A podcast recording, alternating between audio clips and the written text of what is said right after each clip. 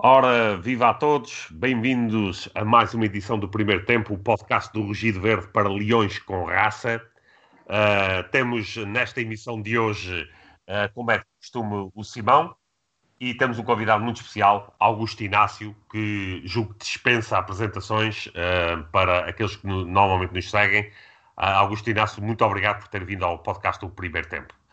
Um, ora bem, eu, eu vou começar desde já com uma, uma questão que julgo que é, que é, que é, que é algo que, se, que, que, importa esclarecer.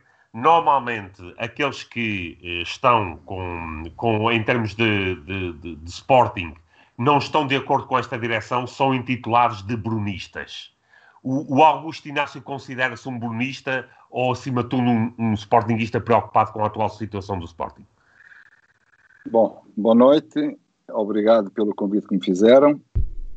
Saudações leoninas para quem nos está a ouvir e quem nos está a seguir. Uh, dizer que uh, eu não sou por pessoas, eu sou por, pelo Sporting Clube Portugal. Uh, as pessoas que estão no Sporting Portugal é que fazem depois com que a gente goste das pessoas ou não goste das pessoas. se eu sou brunista, sou um, mas das pessoas que trabalhou com o Bruno Carvalho, que esteve nas eleições em 2011, que ganhamos, mas que nos foi roubada essa eleição. Eu sei o que é que estou a falar, porque não vale a pena estar a repisar aquilo que foi é, através daqueles momentos em que foi tudo alterado. E tive com o Bruno Carvalho em 2013 até 2015, em dois anos muito difíceis, muito complicados para a vida do Sporting, ao ponto de termos um orçamento quase igual ao do Sporting de Braga e que conseguimos felizmente ficar no segundo lugar com o Leonardo Jardim e fomos à Champions League e que ganhámos no, no ano seguinte a Taça Portugal já com, com, com o Marco Silva, em que ficámos no terceiro lugar com um orçamento baixíssimo em, em comparação com os nossos os mais diretos rivais.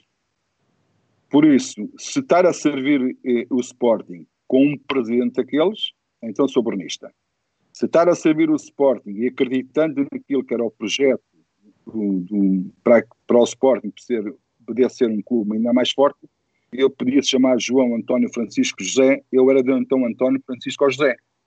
Por isso, diretamente ser brunista não é bem o termo. Uh, sou diretamente uh, uma pessoa que gosta de acreditar em projetos, que acredita naqueles projetos que me foi apresentado desde que fossem cumpridos, como foram cumpridos, e dentro disso estava de acordo com aquilo que era o, plano nessa altura de Dr. Bruno Carvalho.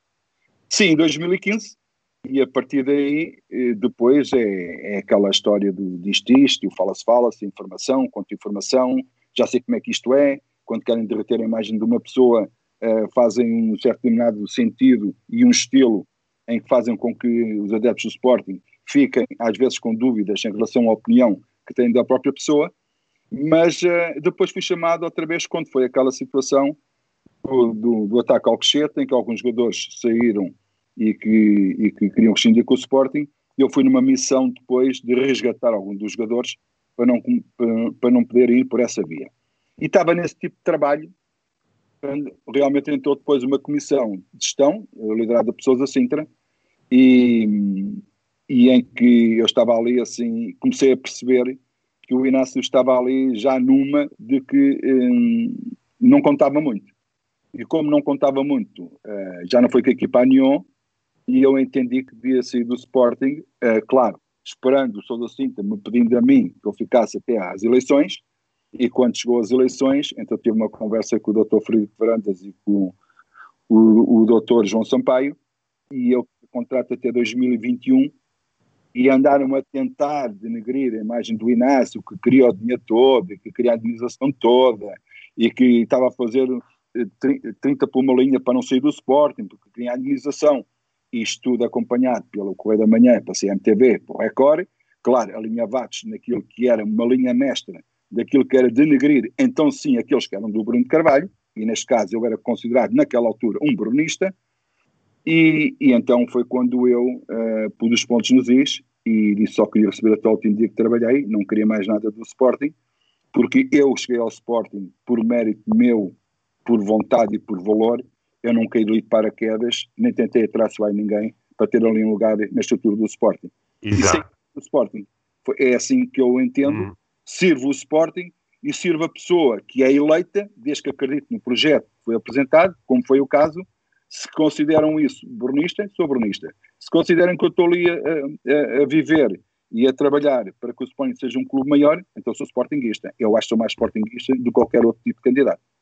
Muito bem. Uh, Inácio, relativamente a, a esse percurso que, que mencionou, deixe-me começar por, pelo, pelo, aspecto inicial que diz respeito às eleições de 2011. Na altura perceberam logo que, que as eleições tinham sido, no alto termo, roubadas? Ora, isto é assim, eu vou começar a contar a história é para vocês perceberem como é que é esta ligação Bruno Carvalho Augusto Inácio, porque eu já contei esta história, mas não quero mais repeti-la para as pessoas entenderem e perceberem de uma vez por todas, porque os mal intencionados gostam sempre de levar as coisas para o outro lado. Os, aqueles que são isentos ouvem e depois fazem a sua análise e depois, claro, têm a sua opinião. Eu não conhecia o Bruno Carvalho de lado nenhum. Eu recebi uma, uma chamada do Bruno Carvalho que precisava de falar comigo. Ok, eu estava no Moreirense, na altura, em Moreira de Cónigos, e então eh, combinámos um encontro na minha alhada, onde nos encontramos ali no restaurante típico dos leitões, e tivemos ali assim até comer maçã de leitão e, e, e, a falar daquilo que era o projeto Bruno Carvalho. E ele apresenta-me um, um, um, caderno em que tinha lá 120 pontos, que era aquilo que ele achava que era o mais importante para o Sporting. E eu comecei a ler, comecei a ler aquele caderno. Comecei a ler, li, li com calma, com atenção, e, e qual é o meu espanto? Que em 120 medidas estava de acordo para ir em 118. Praticamente, ou seja, praticamente estava de acordo em tudo, que eu achava também que era aquilo que o Sporting precisava. E disse-lhe a ele, ó oh, doutor, hoje por Bruno Carvalho, mas naquela altura era doutor, ó oh, doutor, eh, isto é para cumprir? E ele disse, eh, oh, Inácio, se não for para cumprir, você pode ir para a imprensa, pode ir para os jornais, você pode me rasgar todo. Mas isto aqui é para cumprir mesmo. Então eu disse se isto é para cumprir, eu estou consigo. Vai ser difícil você ganhar, porque ninguém o conhece uh, ainda, mas os pesos pesados, como o Godinho Lopes e o, e o, e o Luís Duque e Carlos Freitas, na altura do outra lista, têm mais know-how neste momento para ganhar do, do, que nós. Mas eu não vou naquele que vai ganhar, eu vou naquele que é o projeto. E se quer que eu diga, não se discutiu cargos, nem condições financeiras, ao contrário dos outros foram para outras listas, e aí negociaram primeiro o dinheiro que iam ganhar e só depois é que foram apoiar a outra lista. Um, e então ele disse-me, Inácio, vamos ver. E então o que é que aconteceu? Como ele é um homem muito dinâmico e muito atrevido, nós começamos a percorrer o país todo e ele a apresentar o programa dele. É isto, isto, isto, isto, isto, isto. Bem, eu já sabia aquilo de cor. Íamos um núcleo e ele dizia. Íamos a outro e ele dizia. Até houve uma altura que ele não podia ir no núcleo, fui eu, e eu estava-lhe a dizer aquilo exatamente que ele dizia, porque estamos em sintonia, completamente em sintonia. Quando é as eleições, e é que é mais importante, nós estamos no, no piso de cima, num camarote presidencial, em que os candidatos tinham cada um no seu gabinete, e havia um que, salvo erro, salvo erro, era o Pedro Baltazar, que estava no hotel em Cascais, mas não estava lá no estádio. Todos os outros estavam no estádio. E quando eu começo a perceber a movimentação, vi lá gente que olhava para mim de lado, olhava para mim naquela de se pá, se puder morder ou morte, e eu dizer assim, pá, estes filhos da mãe aqui assim estão com uma vontade de nos ferrar porque estão com medo de perder as eleições. É, é quando o, o, Eduardo Barroso, que era o Presidente da Assembleia Geral, é, diz que é, pá, nós não ganhamos, e, mas ganhou o Bruno, porque pelas informações vem de lá dentro, ganhou o Bruno, mas um, eh, para Presidente da Assembleia Geral era uma, uma, lista completamente à parte. E então aí, aí tinha ganho o Rogério Alves. Quando, minutos depois, dá-se a cambalhota. Já é o Eduardo Barroso, que é o Presidente da Assembleia Geral, e já é Godinho Lopes, o, o, o Presidente.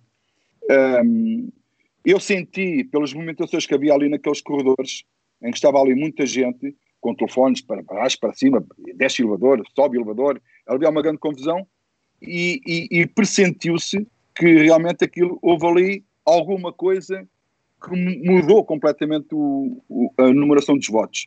Não o sentido de voto, que já tinham, já tinham votado, mas o número de votos. É quando depois é apresentado ao Godinho Lopes que iam todos juntos para o, o palenque para anunciar o vencedor, o Godinho Lopes diz que não, não quer ir, que não entra naquelas palhaçadas, e é quando depois alguém vai dizer ao ouvido assim, mas você ganhou as eleições. Ai, ai, ganhei. Então, como é que vamos para o palanque? Não, você não queria, agora você sozinho. É quando ele quer ir ao palanque, então é insultado por muita gente, porque aquilo estava um bocado dividido, uns a favor do Bruno outros a favor do, do, do Godinho Lopes, e arranjou-se ali uma confusão. Percebeu-se perfeitamente bem de que realmente houve ali coisas estranhas em relação à votação. Até porque não deixaram recontar os votos. Ao não deixar recontar os votos é porque alguém está preso por palha, como é evidente.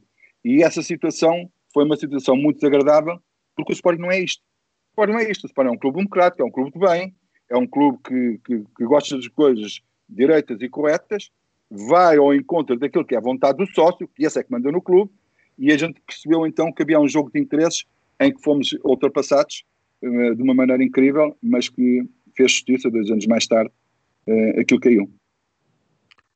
Bem. Simão. Eu, eu, continuando nesse percurso da, da, da do pós-eleições um, e o estado, vamos dizer, deplorável em que encontraram o Sporting, há assim alguma coisa que salta à vista quando, quando o Bruno conseguiu ganhar em 2013 sobre o que era o Sporting entre esse dia e o último dia em que o Inácio tinha mais estado como treinador, por exemplo, em 2001, salvo erro. Uh, havia uma, uma diferença assim tão grande? Como é que estava o Sporting, digamos? Bom, isto houve ali uma, uma, uma, um hiato de tempo uh, muito, muito grande. em 2000 o Sporting é campeão uh, ao fim de 18 anos. Eu pensava que naquela altura o Sporting ia, ia disparar para um, um ciclo em que não, não ia dizer que o Sporting ia ganhar todos os anos, mas estava na luta para ganhar e que poderia ganhar perfeitamente bem. Uh, ao ponto de poder dizer que em 4, 5 anos o Sporting tinha ganhar pelo menos dois, três campeonatos. E eu comecei a perceber as movimentações logo a seguir eh, essa vitória eh, no Salgueiros, em que fomos campeões ao fim de 18 anos. Nesse ano, eu comecei a perceber que o Sporting já não ia entrar bem outra vez, porque começou a haver a guerra Roquete-Luís Duque, para aquilo que era uh, o ano seguinte, a época seguinte. Ao ponto uh, eu, estar, eu estava na República Dominicana a passar férias, a minha filha ligar para mim a dizer assim: Ó oh, pai, tens que ir para Portugal porque está aqui um pandemónio no Sporting. E eu disse assim: Mas como é que está um pandemónio no Sporting? Há uma guerra entre o Roquete e Duque e, e, e está a ficar muito complicado. Eu venho da República Dominicana, curiosamente, não sei como, sinceramente, ainda estou para perceber como, eu recebi uma chamada do Carlos Freitas de que, onde é que eu estava. Disse, pá, acabei de aterrar agora em Lisboa, vou para o Porto. E diz ele assim, pá, não, não vais para o Porto, espera que eu vou ao aeroporto pescar-te e que é urgente falar contigo. Ok, eu fiquei em Lisboa, passado para aí 10, 15 minutos aparece o Carlos Freitas em, em, em no aeroporto e ele começa-me a levar para o estádio Alvalade. Qual é o meu espanto? Eu começo a ver muita gente a gritar eh, Inácio, Luís Duque, Luís Duque, Inácio, e qual é o meu espanto? É o Luís Duque que vem à porta do carro abrir uma porta para eu sair, está eu todo moreno, estou camadinho da praia, como é evidente, e, e as pessoas todas a, a, gritar Inácio, a gritar Luís Duque, e eu disse, oh, doutor, o que é que está aqui a passar? E diz assim, vamos lá para cima a gente já te explica. Bem, eu fui lá para cima, lá passado, e é que estava a sala toda lá reunida, é quando começo a perceber que há um braço de ferro entre Roquete e Duque e que queriam que eu tomasse uma posição. Ou Roquete ou Duque. Pá, isto não se faz um treinador. Isto não se faz um treinador. Eu sou treinador do Sporting, não sou treinador do Duque, nem sou treinador do Roquete. Sou treinador do Sporting Clube Portugal. E coloquei-me naquela posição, eu tive o discernimento naquela altura, vá lá, e a inteligência, de dizer, epá, eu acho que a gente deve gastar todas as possibilidades de haver aqui uma conciliação para não meter-me a mim ao meio. Porque eu, se tomar uma posição, há muitos sportinguistas que vão estar contra mim. E eu não quero que os sportinguistas fiquem contra mim. Eu quero que os Sporting fiquem a favor, de, não é só de mim, como a favor do Sporting. Porque o que o Sporting precisa é de união, não precisa de divisões. Bem, lá se conseguiu, não sei como, chegar a um acordo. E eu disse assim, epá, isto tem tudo para não correr bem. Pronto, é quando eu, aí, aí dou uma palmatória foi o maior erro da minha vida, da minha carreira. Eu devia ter sido o Sporting nessa altura. Porque começo a receber jogadores que eu não sabia, não tive conhecimento nenhum, e começa a levar com aquela, costumo dizer, com aquela, com aquela catrafada toda de jogadores, e eu disse assim, pá, mas isto, isto não tem qualidade para jogar no Sporting. E eles disseram assim, pá, em dezembro não há problema que o tivemos despachado, despachamos. E eu, com aquele coração sportinguista, fui atrás daquela, costuma dizer, aquela tanga. Ou seja, eu nem cheguei a dezembro, como é evidente, porque houve ali muitos interesses instalados em que convinha que houvesse muitos negócios. E comecei a perceber, afinal, esta já está aqui para defender o Sporting, está aqui para defender o seu. E eu não devia era ter aceito, não devia ter continuado, devia ter saído, porque aquilo ia arrebentar na mesma. E assim, a bolha arrebentou em cima, é fácil, o resultado não aparece, o filho da mãe do treinador é que é o culpado disto. Pronto, como no outro ano seguir, com o Boloni, é que eu estava a correr mal, mas aparece um Jardel, e o Jardel começa a faturar e a fazer golos, aquilo foi, foi, foi, pronto, foi andando, foi andando e o Sporting é campeão. Eu digo assim, pá, pode ser que agora as coisas se encaminhem. Até hoje. Até hoje. Por isso, quando me diz o que é que eu sinto naquela altura, o que é que eu sinto agora, eu tenho que dizer isto é verdade. É a minha opinião e a minha opinião vale o que vale. Mas é a minha, não é influenciado por terceiros que eu vou dizer isto que eu vou dizer. O Bruno Carvalho foi um grande presidente no Sporting Clube de Portugal. Porque eu, eu sei o que é que ele apanhou dentro do Sporting. E ele primeiro começou a exigir a ele próprio, em termos, por exemplo, de salário. Ele dá-me um salário a mim, que eu digo assim, ó oh Bruno, estás a brincar comigo? Diz ele assim, temos que dar o exemplo aos outros. Nós é que temos que dar o exemplo aos outros. Para ele poder exigir aos outros, ele exigiu primeiro a ele, exigiu-me a mim também, e, e, começou a cortar. Cortou, cortou. Esse orçamento foi de 22, 22 milhões e meio ou 23 milhões no primeiro ano. Ele cortou em tudo. Mas disse, isto não vai nos inibir a nossa ambição de queremos ser campeões. Não é o orçamento, isto tem que haver é uma cultura de exigência que não existe aqui.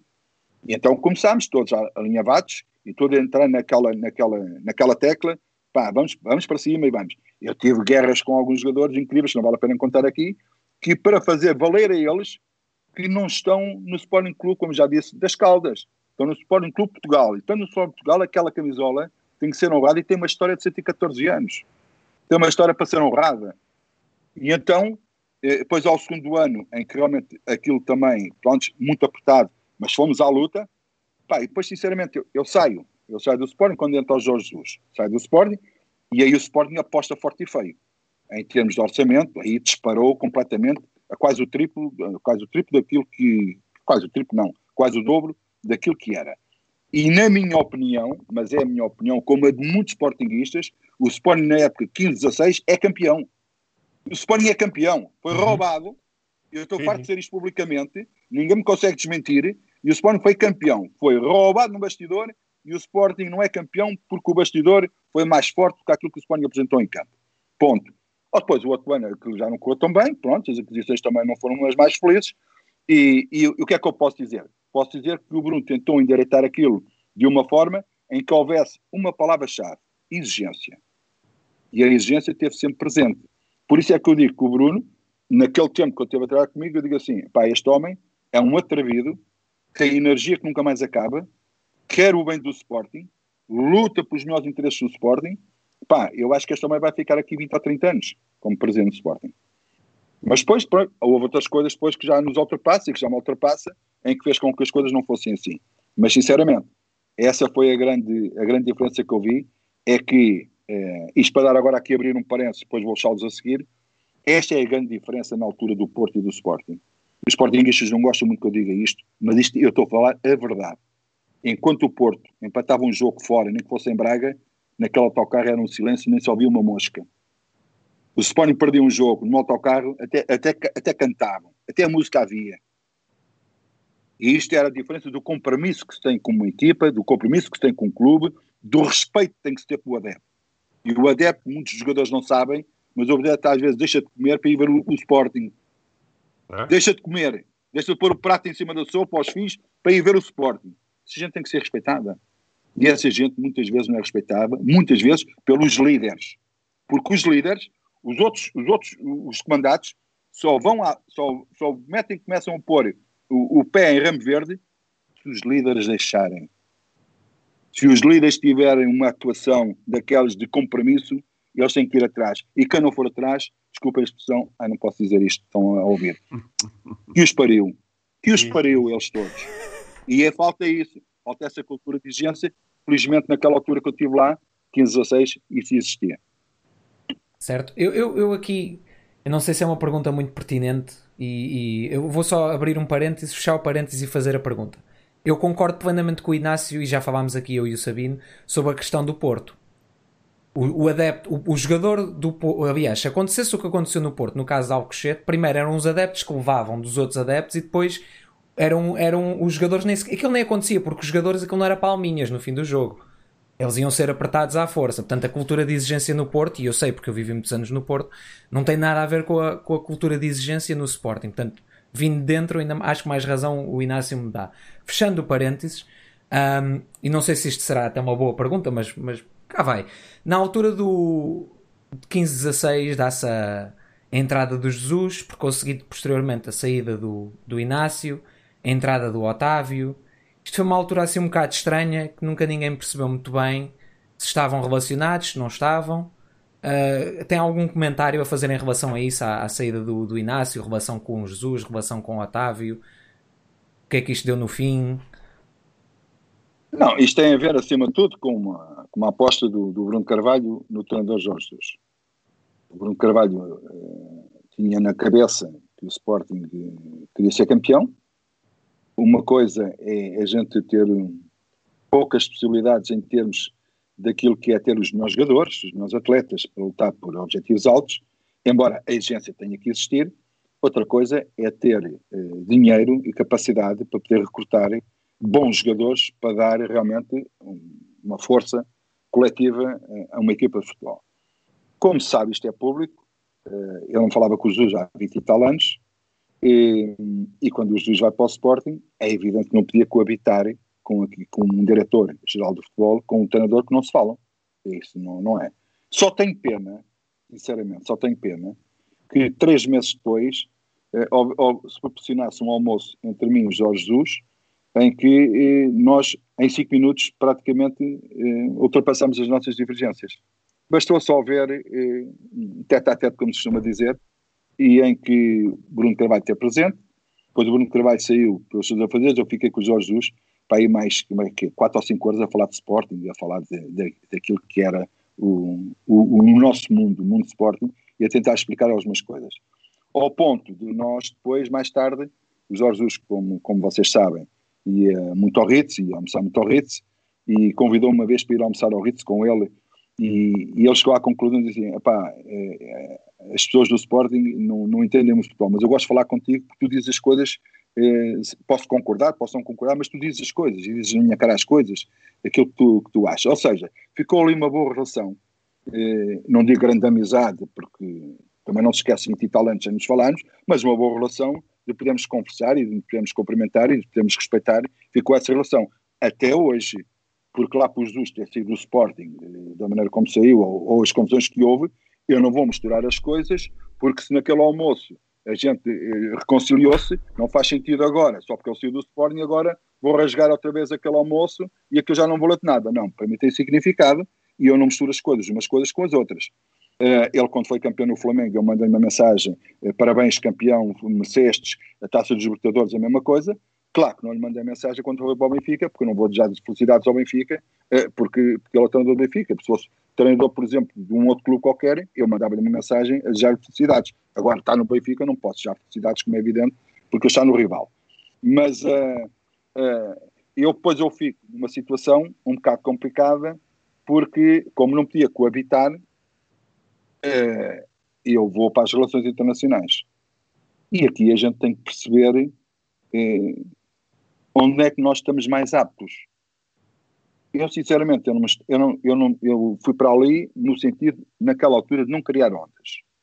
Porque o Inácio naquela altura saísse e sucesso duas ou três coisas é evidente que isto ia podia mexer. E eu, a coisa que eu não queria era que houvesse instabilidade no Sporting.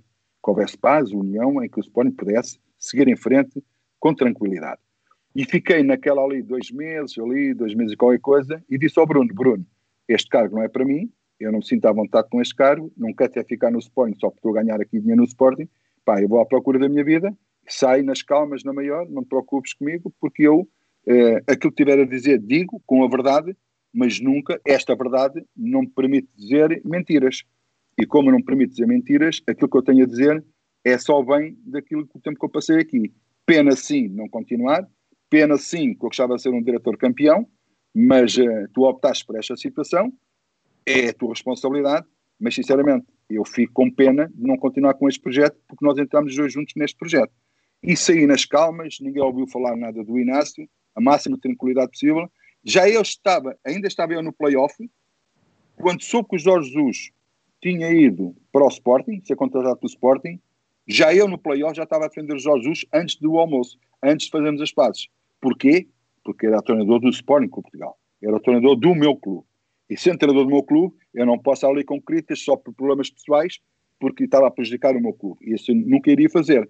Por isso, talvez ter dito bem no playoff do, do Jorge Jesus e, e, daquilo que era a força dele dentro do Sporting, talvez proporcionasse para esse tal almoço e para que as coisas corressem de uma maneira mais, mais normal.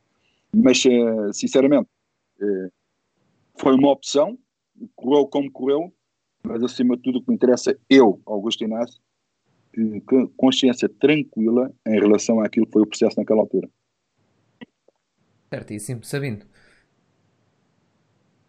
Estás sem som, Sabino? Portanto, ah, agora tens Estava sem som. Estava, estava em uh, Portanto, uh, Inácio depois regressa ao Sporting naquele período, podemos dizer que é extremamente conturbado, um, já de, de, depois da, de, da, da, dos acontecimentos de, de, de, de Alcochete e, enfim, da, da, campanha que já se vinha desenvolver há algum tempo contra a, a direção do, do Sporting na altura, um, considera que foi um, um, um passo arriscado, fez, fez uh, esse regresso por lealdade ao Presidente na altura, o, o, o, que é que o levou a regressar ao Sporting naquele período tão conturbado como foi o, o de, de, já depois do final do campeonato de 2018? Oh, Sabina, eu agradeço essa pergunta. Uh, as pessoas que nos estão a ver podem pensar que está aqui perguntas combinadas. Não há.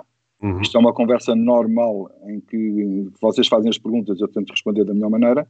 Uhum. Uh, e por isso eu estou, uh, eu estou sempre à vontade porque falo sempre a verdade. Isto é que, isto é que é, isto é que é. Eu falo sempre a verdade. Posso omitir alguma coisa, mas aquilo que eu digo é a verdade. E, e nessa perspectiva, do. do, do, do Estavas a falar, desculpa? Do, re, do regresso ao desculpa, Sporting. Do regresso, do regresso, do regresso, desculpa, já apanhei. Na parte final deu, uma, de, deu, de... deu, uma, uma branca e verde aqui, sim, deu uma branca e verde aqui. Pá, o regresso, eu sinceramente, eu tive, eu, isto que eu estou a dizer a vocês, e disse exatamente na cara do Bruno Carvalho. E se ele tiver a ouvir este programa, vai saber que exatamente foi assim. O Bruno chama-me porque quer uma reunião comigo. Isto depois isto depois da final da Taça de Portugal eh, com o Desportivo das Aves, em que eu estou no programa do Trio de Ataque e faço o programa em Lisboa, que o Trio de Ataque, como vocês sabem, faz no, no Porto. Mas como era a final em Lisboa, eu fiz eh, os diretos aqui em Lisboa e fui à RTP Lisboa fazer o trio de ataque. Estavam os meus dois colegas lá em cima, o, o João Governo e o, e o Guedes, Miguel Guedes, e eu em Lisboa. E nesse programa eu disse, pá, eu acho que a melhor coisa que o Bruno tem a fazer, naquela altura, eu disse, era demitir-se e depois candidatar-se outra vez, porque ganha descaradamente aos outros todos. Às duas da manhã, eu recebo uma chamada do, do Bruno Carvalho que precisava de falar comigo. E eu disse, tem uma coisa a ver com aquilo que eu disse na televisão, não há stress, não há crise nenhuma, então vamos lá. E eu fui, fui ao Sporting, e ele começa a dizer que precisava de mim ali no Sporting, uh, para um papel que ele achava que era importante, não só em termos futuro, mas em relação àquilo que era o momento, que era o resgatar de alguns jogadores que queriam ir embora e, e queriam rescindir o contrato da forma como vocês sabem. E eu nesse dia, eu disse ao Bruno, ao, Bruno, e, epá, eu venho para aqui porque vejo isto uh, tão mal parado aqui no Sporting em relação a estes jogadores, eu venho numa missão de Sporting. Eu não venho numa missão de Bruno. Eu venho numa missão de Sporting. Dentro dessa perspectiva, se quiseres que eu fique aqui, tudo bem. Claro, quem é o representante do Sporting é o Bruno Carvalho, eu devo toda a lealdade ao Bruno Carvalho, desde o momento que eu aceito o convite. Mas a minha lealdade é sempre Sporting, é isto, que isto bem claro. E foi assim. Agora, as pessoas, o que é que as pessoas interpretam? Muita gente diz isto. Ah, o Inácio foi para ali porque é brunista. porque gosta do Bruno Carvalho. Para já não gosto de homens. Sou casado e não, não é com homem, é com uma mulher. Mas, eh, acima de tudo, o meu grande amor e a minha grande paixão é o Sporting. Quando o Sporting passar por um momento daqueles, eu virando as costas ao convite na altura do presidente do Sporting Clube Portugal, que se chamava Bruno Carvalho, mas se chamasse António Francisco José, eu iria aceitar na mesma, porque o Sporting estava numa situação muito delicada em que, segundo eles, precisavam da minha ajuda. E foi isso que eu fiz. E alma e coração para aquela missão, para tentar com que as coisas fossem um bocadinho diferentes. Quando eu estou nesse processo, falei com o Ilano Carvalho, falei com o Gelson Martins, eh, falei com o empresário Gelson Martins, falei com o Acunha, falei com o Coates, falei com muita gente. Eu estou nesse processo, é quando o Bruno sai e entra Sousa Sintra.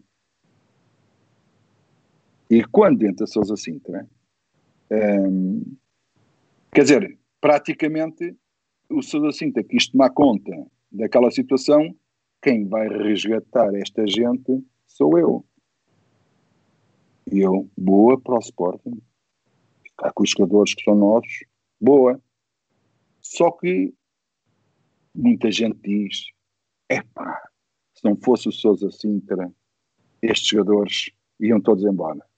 Não, para mim, estes jogadores todos iam todos sentar o cu no mocho. Ia tudo para tribunal. Para mim, ia tudo para tribunal. E o Sousa Sintra só consegue sacar esses jogadores, por exemplo, Basós ganhava 1.8, ficou a ganhar 3.2. Até já beija o símbolo, até já sente segurança dos miúdos ir para a escola. A, a minha já não tem, já não tem medo de andar em Lisboa, como tinha antigamente. O Bataglia vem também com mais dinheiro. E todos os outros vieram todos com mais dinheiro. Eu também, assim, empurrar com a barriga, depois mais tarde quem paga a fatura não sou eu, vai ser quem vai ser eleito, é quem da presidente. Eu claro. também sou. Não pago, também sou. E é nessa altura, depois, que eu começo a sentir o Inácio, afinal, está ali, mas está ali só numa tarefa de um, colocar os jogadores assistentes do Sporting noutros clubes. Ou seja, um papel muito. faz parte daquilo que é um diretor do, do futebol, faz parte, mas a parte mais importante, eu senti perfeitamente bem que fui encostado. Isso quer que lhe diga, não foi o Sousa Sintra. Né? Foi alguém que foi chivar aos ouvidos de Sousa Sintra, que ele ao princípio tinha uma grande consideração para mim, um grande respeito, e sentia-se que o homem tinha, pronto, via em mim alguma coisa de importante no Sporting, e de um momento para o outro, o homem vira. O homem virou e disse assim, há qualquer coisa que aqui foram separar aos ouvidos. É nessa altura que ganha o, garante das eleições, e sou eu que provoco, praticamente, sou eu que provoco uh, uma reunião, porque parece que não me falar comigo, e é quando eu digo, e vocês vão saber esta história agora, se calhar é a primeira vez que eu vou contar isto na minha vida, Frederico Verandas João Sampaio, temos o contrato, e há uma altura que o, o, o, João Sampaio tem o meu contrato na mão, e acho que havia lá uma cláusula para ali 30 dias ou 60 dias, pré-aviso, não sei o quê. Eu nem sabia que tipo de contrato é que assinei para o Sporting. Eu era dizer assim, é para o Sporting, assino. Nem quis ler cláusulas, nem quis ler nada, para vocês perceberem que não estava ali agarrado ali a alguma coisa de contratos. E ele veio com aquela cláusula e disse assim, lá, mas estás a falar comigo assim, com esse contrato aí na mão para quem? Estás a falar, estás a falar com, com alguém que eu aqui de paraquedas? Eu estou aqui desde os 16 anos. Saí para o Porto, é verdade, aos 27 anos porque me mandaram praticamente embora, porque praticamente não quiseram renovar comigo. E eu tive que à procura da minha vida, como é evidente, sou profissional. E agora vejo pôr em causa e disse: Olha, mete isso coisa acima, eu só quero receber até o último dia que trabalhei, não quero receber mais nenhum do Sporting. Eu, estou aqui, eu só quero ganhar dinheiro no Sporting quando estou a trabalhar. Quando não estou a trabalhar, não quero ganhar dinheiro no Sporting. E é quando eles ficou gago, amarelo, preto, vermelho, azul, ficou todas as cores. E ainda por cima aquilo ficaram a dever, pagaram-me em cinco vezes cinco vezes, em prestações cinco vezes, e eu nunca pus objeções. Por isso a mim ninguém tem nada a apontar em relação a mim, desde que eu estou no Sporting, em relação a alguma coisa que eu pudesse ter mais. Houve lá alguns, alguns de outros tempos, que meteram no Sporting em tribunal para justificar o seu, o seu contrato. E não estou a dizer que eles não têm razão. Não é isso que eu estou a dizer. Eu não estou a dizer que sou mais sportinguista só porque eu fiz isto. Não. Se as pessoas têm razão, porque era o seu trabalho, porque era, o seu contrato estava em causa, porque é que não há de lutar pelos seus direitos? Não tem nada, isso não tem nada a ver uma coisa com outra. Eu é que quis agir assim. Por isso, quando essa gente vem para, vem, vem para mim e vem cá com, aqueles papéis, olha lá, faz papel higiênico disso, vai dar banho ao cão. E é assim que eu entro no Sporting outra vez, e as pessoas, claro, colaram logo, grande abronista. Este gajo foi embora, saiu do Sporting e voltou outra vez ao Sporting, que é abronista e não sei o quê. Não, amigos, sou Sportingista, que é completamente diferente de ser abronista. Embora, repito, muita gente pode não gostar daquilo que eu vou dizer, mas eu gosto do Bruno. Uhum. O, o, o, que devia ser uma coisa normal dos sportinguistas, mas aparentemente há alguns. Eu, eu tenho esta sensação, e, e também gostaria que o, que o Augusto Inácio comentasse, que nesta altura, no poder, no Sporting, não está uma direção uh, pró-varandas, ou, ou, ou, não apoiam varandas, está uma direção anti-brunista. Porque aquilo que se viu durante uh, esta, o percurso desta direção é que há quase uma, o querer limpar uh, tudo aquilo que, em termos de jogadores, ou, ou, muitas das coisas que Bruno Carvalho fez do Sporting. Sendo também isso, que há uma. querem limpar ou, ou varrer do Sporting toda e qualquer memória deixada pelo anterior presidente, por Bruno Carvalho. Bom, em primeiro lugar, eh, dizer que aquilo que eu vou dizer, e às vezes as pessoas gostam de confundir, que é para confundir a opinião dos outros. Eh, aquilo que é eh, a minha crítica, o meu elogio, nada tem a ver se estou dentro ou fora do Sporting. Tem nada a ver uma coisa com outra. Para já estou sempre dentro do Sporting. Tanto a trabalhar, tanto fora. Se sou Sportingista, estou sempre dentro. Por isso, uh, as pessoas não confundam essas coisas. Mas estou de acordo consigo. Acho que sim. Acho que aquilo que foi a campanha e o lema Unir Sporting, eu acho que deviam pôr um D antes. Um D antes acho que em vez de ser unir Sporting é desunir Sporting. Porque eh, eu senti na pele, eu senti na pele, eu em particular, embora muitos portugueses possam sentir isso, eu senti na pele essa perseguição. Ao ponto, eu nunca mais fui à Sporting TV falar, e era uma pessoa sempre que as pessoas convidavam semanalmente. Eu nunca mais dei uma entrevista para o Jornal do Sporting. Ao ponto de fazerem 20 anos que o Sporting foi campeão e o Beta Costa, o melhor marcador e um dos elementos fundamentais para o Sporting ser campeão em 2000, quem dá a opinião sobre o Beta Costa não é Augusto Inácio, é o Manuel Fernandes. Mas o Fernandes é foi o, é que foi o treinador do Sporting campeão em 2000, ou foi o Augusto Inácio? Tudo para apagar a imagem da, da figura Augusto Inácio. Da figura Augusto Inácio, porquê? Por lá está tal coisa, é brunista. Como todas as outras pessoas que estavam ali a trabalhar foram todas eh, sempre sacudidas. E eu não entendo isto. Para o Sport, para o meu clube, eu não interessa a lista que lá está à frente do Sporting. Neste caso, está-me a dizer mais pela negativa. Mas outras direções têm gente muito válida, sportinguista, e gente com capacidade para poder estar ali dentro do Sporting Portugal. E a gente tem que reconhecer o valor das outras pessoas mesmo não estando na nossa lista, mesmo não estando a trabalhar naquela altura em que nós lá estávamos. Mas há outra gente de outras listas, sinceramente, vejo com capacidade para continuar a estar ali no Sporting e não estou à espera de dizer, ah este é do, do, do, António, ou do Francisco, ou do José. Tem competência, é bom, fantástico para o Sporting. Fantástico. Porque é que a gente está a perseguir gente só porque estava na outra lista e agora não pode estar nesta porque, ah, espera aí, ele depois vai se chivar, ele depois vai contar tudo. Ah, só as pessoas que têm medo da sua liderança é que têm medo dessas, de, de, dessas sombras e desses fantasmas. Ah, eu acho que sim. Acho que esta, esta direção, sinceramente, tem duas coisas que para mim são fundamentais para definir o que é uma liderança. Não respeita os sócios e não quer dar cavaco a ninguém. Mas quem manda no clube não é ele. Quem manda no clube é os sócios e os sócios com, com, eh, com métodos em que sejam educados, com métodos em que sejam coisas realmente podem ser interessantes de se poder debater. Esconde-se. Agora foram outros jogadores do Sporting para a seleção do Sub-21, já veio a custa mais uh, destruir do que construir. Veja aqueles jogadores todos que ele contratou, qual, qual, quantos deles é que foram à seleção de sub-21 contratado por eles? Pedro Gonçalves era do Famalicão. Nenhum dos outros foi dele. E está a chamar a brada a sua sardinha porque é um momento bom, que o Sporting tem lá oito jogadores.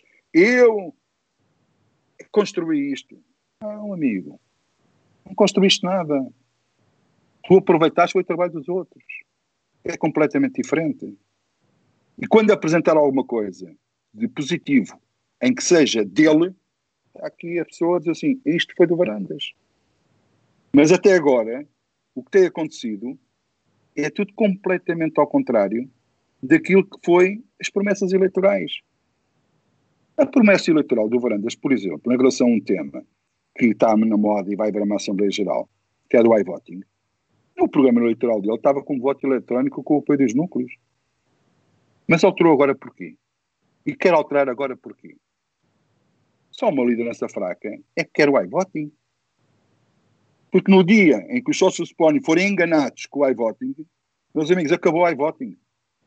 Acabou, acabou, acabou aquilo que é a força do adepto, do sócio do Sporting, em relação à futura das Assembleias Gerais, em, em relação a termos de votação. Acabou. Tomam conta daquilo, acabou. Não ao iVoting. Não mas a gritar com, com voz grossa e com, com, com, com as veias todas a sair daqui. Não! Porque se tivesse uma liderança forte, nem eles queriam iVoting. Eles querem o iVoting porque estão, desculpa a expressão, com o cu apertado. É por isso que querem o iVoting. Se, se os adeptos do Sporting se estão ali com o objetivo de ser Sporting e ajudar Sporting, não vão atrás daquilo que depois são os interesses pessoais. Se for os interesses pessoais, então onde é que está o, o Sportingismo? Então onde é que está aquela alma? Aquela força depois de poder reivindicar. Calma aí. Por isso, há aqui muitos interesses aqui instalados. Se o adepto do Sporting, o sócio, para a Assembleia Geral, não abrir a pestana, já fomos. Não temos hipótese depois no futuro. É deles. É da escumalha. Exatamente. Eu, eu, eu, é, assim, acho que por acaso nós tínhamos aqui uma pergunta sobre o iVoting, portanto já está, já está esclarecido e eu agora vou encadear para, um, para uma, uma espécie de, de, sucessão desta mesma pergunta que é acha que o, que o iVoting que nós, tanto eu como o Sabino, somos francamente contra por motivos distintos. Ele é 100% contra, eu sou contra até me provarem que os meios tecnológicos existem para funcionar. Como não me provam, eu acho que aquilo vai ser aldrabado, sou contra. Mas pronto, é só para dar aqui o, o contexto. Portanto, aqui temos, partilhamos da mesma opinião. Uh, relativamente a esse mesmo iVoting, acha que pode não ser só um esquema para uma direção fraca se eternizar no poder, mas também um esquema, como nós muitos achamos, para facilitar uma hipotética venda da SAD sem o crivo dos sócios? Bom, este é o primeiro passo. Este para já, a minha preocupação é esta, um primeiro passo para aquilo que poderá.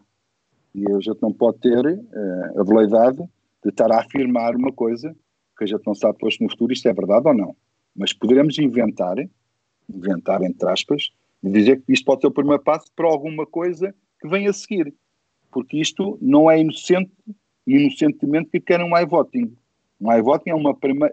Eu acho que eles vão fazer a Assembleia Geral do iVoting primeiro para tentar apalpar o pulso ao adepto do Sporting, ao sócio do Sporting.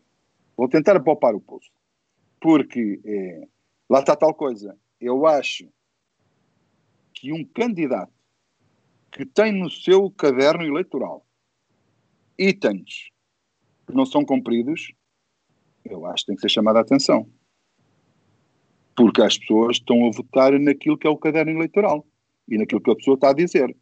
Então, se no caderno eleitoral está lá com voto eletrónico, com o apoio do, do, dos núcleos, e de um momento para o outro, só tem dois anos, vai para, vai para dois anos. Não me digam que deu ali assim uma, uma branca em que se esqueceu aquilo que estava lá escrito, ou que aquilo está em tinta que já, já desapareceu do, do caderno e já não está lá voto eletrónico com o apoio do, do, dos núcleos. Para querer alterar isso dessa forma para o iVoting, a mim deixa-me desconfiado. A mim deixamos desconfiar. E como o iVoting não é uma coisa segura que a gente possa dizer epá, isto, eu sei, estou consciência que isto está aqui, é verdadeiro e vou para a frente. Porquê é que esta direção tem na bandeira do iVoting a Estónia? É grande Estónia. Há oito anos fazem um iVoting. Espetáculo. Um país tem 4 milhões ou 5 milhões de pessoas. Mas porquê é que eles não falam que na Assembleia Geral do Barcelona tentaram introduzir lá o iVoting e foi declinado logo? Nem pensar. Essa bandeira não interessa. E Barcelona, quer queremos, quer não, não é um clube da terceira Liga Europeia. É um dos melhores clubes do mundo. Só para dizer isto. Como também para dizer que há dois anos atrás, na Ordem dos Advogados, também tentaram pôr o iVoting e como sentiram que aquilo não era seguro, também foi anulado. Mas isso são exemplos que não querem dar. Como só derem cara um emblema, e se calhar vamos ver lá na mesa da Assembleia Geral, se calhar alguém com uma, com uma bandeira da Estónia, a bandeira da Estónia é azul, deve estar lá com uma bandeira, só se tiver uma bandeira azul, ou é da Estónia, ou, ou, ou é, ou, ou, é da. Pronto, o Porto é com mais certeza, mas da Estónia é. Por isso, uh, eu acho que isto é um sinal, sinceramente, de fraqueza desta direção deste Presidente da Assembleia Geral, que de forma alguma defende os interesses do, dos sócios do Sporting. É, ultrapassa tudo e mais alguma coisa e não respeita, o sócio do Sporting não é respeitado, o cartão de sócio do Sporting não é respeitado. É, só serve para pagar as cotas e está mais é calado porque é, eu, é que sei, eu é que sei disto. E eu acho que epá, hum, a fraqueza é tanta que eles têm medo de qualquer outro sentido de voto sem ser o, sem ser o iVoting. E o iVoting pode mudar, até porque alguns sportinguistas já postaram nas redes sociais formas como o iVoting pode ser alterado. É evidente, é evidente que uma pessoa que esteja minimamente atenta percebe que se eles ficarem em último com um voto, podem ficar à frente com 5 mil votos. É fácil fazer isso, segundo o exemplo que foi seguido por alguns elementos sportinguistas que eu, que eu, que eu, que eu já vi. Por isso, é, pá, todo, todo momento, todo dia, toda hora, seja preciso dizer não há voting, é, um, é, um, é uma questão de alerta para todos os outros que não vão na canção do bandido.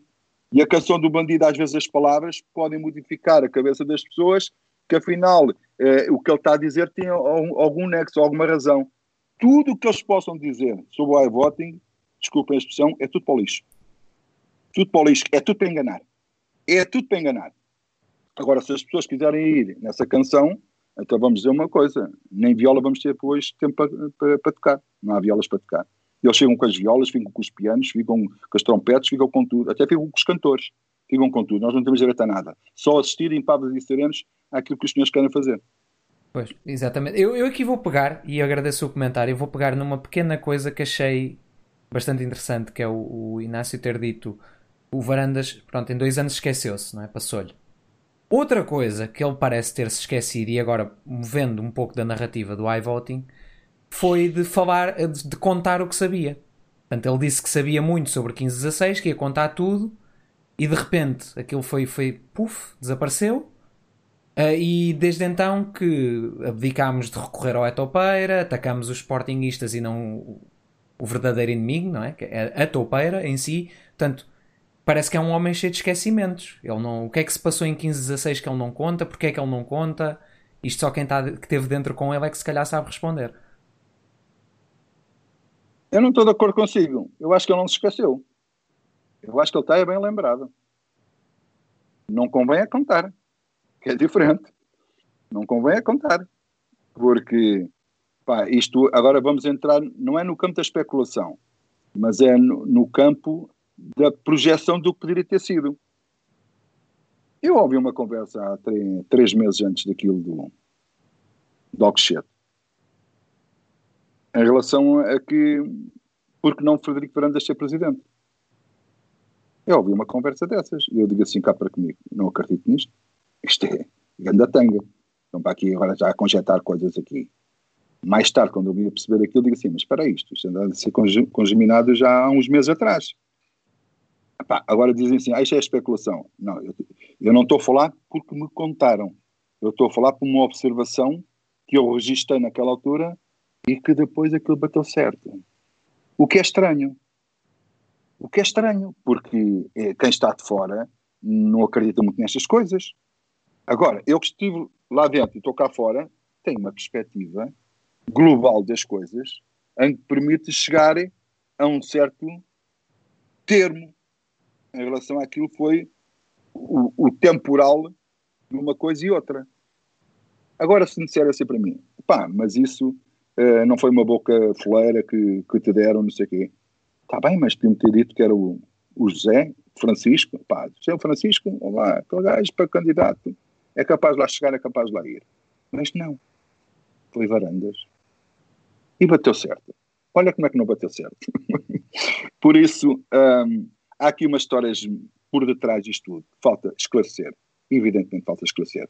As pessoas podem ter a opinião de que epá, já estava tudo manobrado, armadilhado, fizeram tudo para que as coisas fossem assim. Epá, eu não tenho matéria para poder dizer foi mesmo assim. Eu não tenho. Mas estou desconfiado que houve coisas muito poderosas. Atenção, não é graves, é poderosas e altos interesses instalados por trás fizeram com que o Bruno caísse mais rápido aquilo que era o, esperado.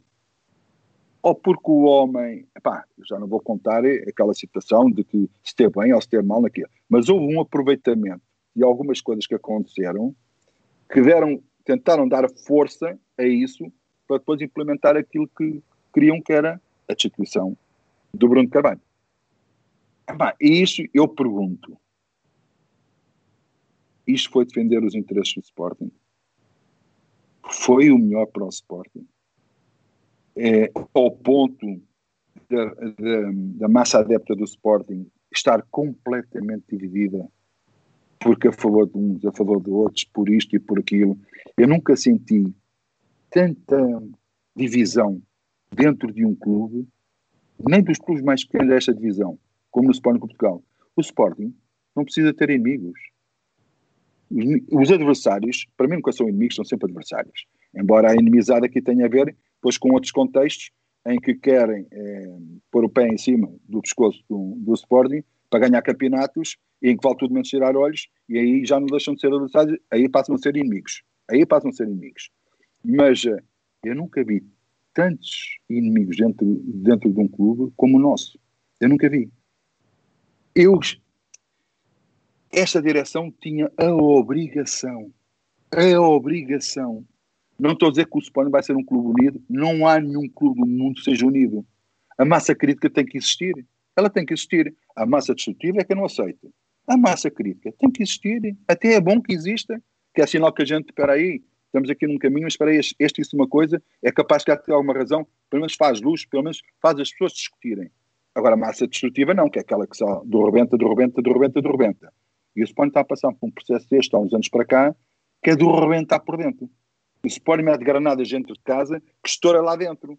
E quem fica a rir são os nossos rivais.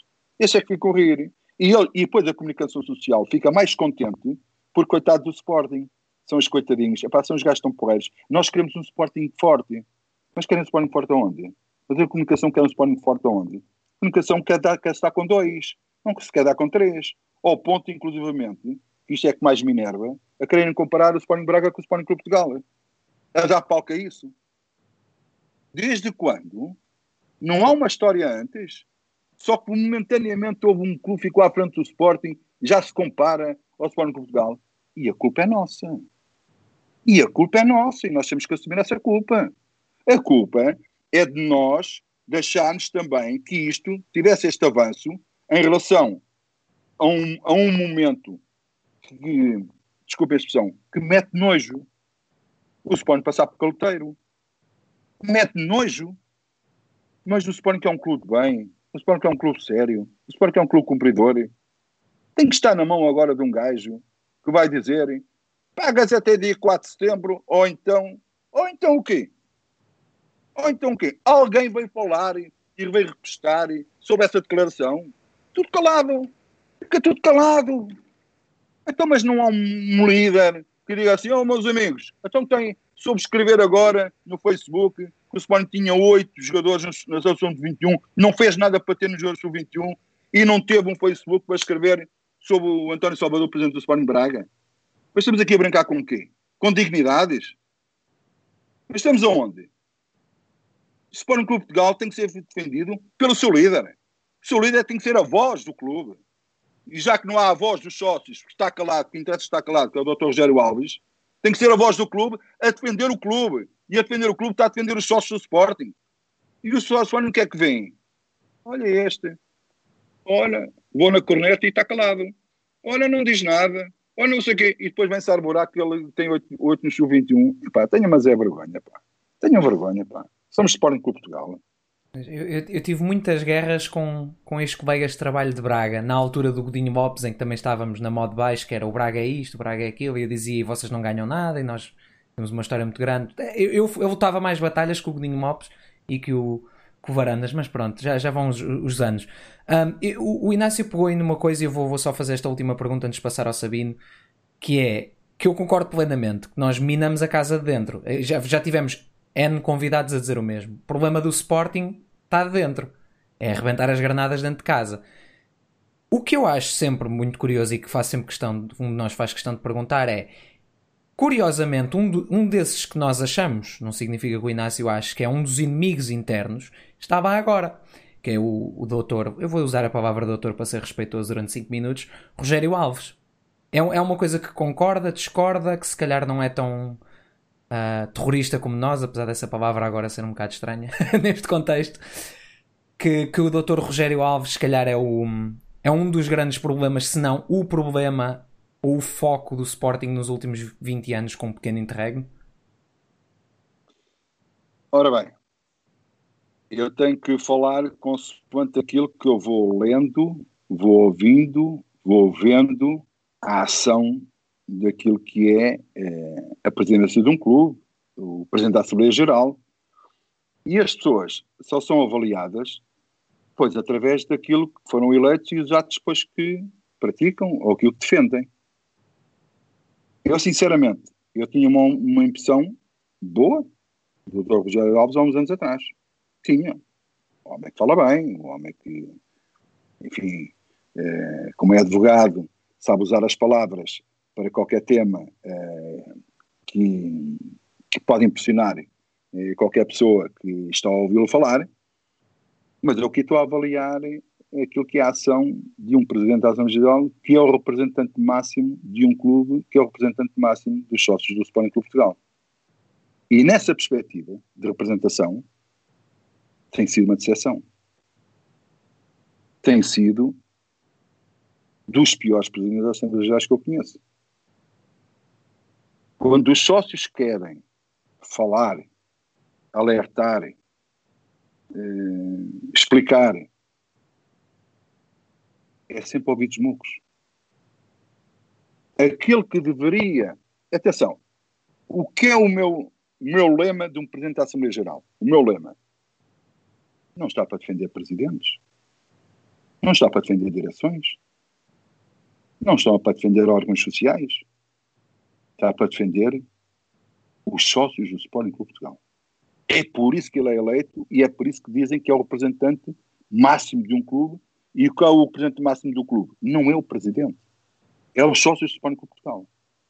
E nessa perspectiva, aquilo que eu tenho lido e aquilo que eu tenho visto é que, sinceramente, eu não posso usar. Eu, eu gosto muito de falar assim, um português escalão, mas não posso porque há muita gente a ouvir e já me chamaram a atenção quando eu uma vez disse merda e disseram para não digas essa palavra fica-te mal.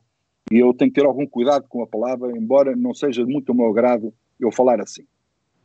Mas tem sido realmente eh, uma pessoa que está-se a borrifar para aquilo que são as, as contestações dos sócios do Sporting. Está-se a borrifar.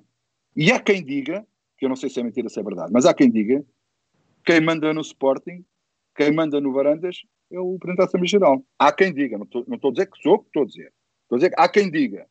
Mas, sinceramente, uh, a forma como se está, eu pergunto, se o Sporting estivesse à frente do campeonato, se o Sporting fosse campeão, a forma de lidar com os sócios do Sporting seria a mesma? Eu acho que não. Mas uh, o presidente da Assembleia Geral do Sporting não pode lidar com os sócios do Sporting se ganha campeonatos ou se não se ganha campeonatos. Tem que ser respeitados sempre e na mesma. Em qualquer momento, em qualquer circunstância. E quando não se. Os sócios do Sporting, quando não ouvem o seu líder, porque ele foi eleito pelos sócios do Sporting, é, é, convém não esquecer isto, foram os sócios do Sporting que o elegeram, aguentem-se à bronca, também tem que aguentar a bronca, se calhar agora 90% dos sócios do Sporting já estão arrependidos de ter, de ter votado nele. Se calhar, prontos, erraram. Mas não deixe de dizer que, independentemente de simpatias ou antipatias de quem quer que seja, o presidente da Assembleia Geral do Sporting não tem respeitado os sócios do Sporting e a vontade dos sócios do Sporting. Agora, esta vontade não é dizer assim, meio dos sócios do Sporting, chegar ali assim, este presidente da direção tem que ir embora, tem que ir, tem que ir para a rua. Não.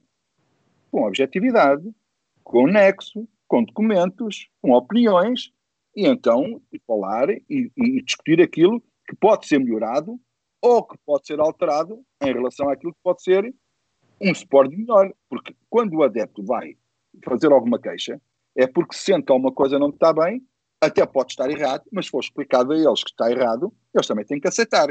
Tem que haver aqui uma interligação e umas forças em que não passa de maneira em que o sócio Sporting está na direita e o Presidente da Assembleia Geral está na esquerda.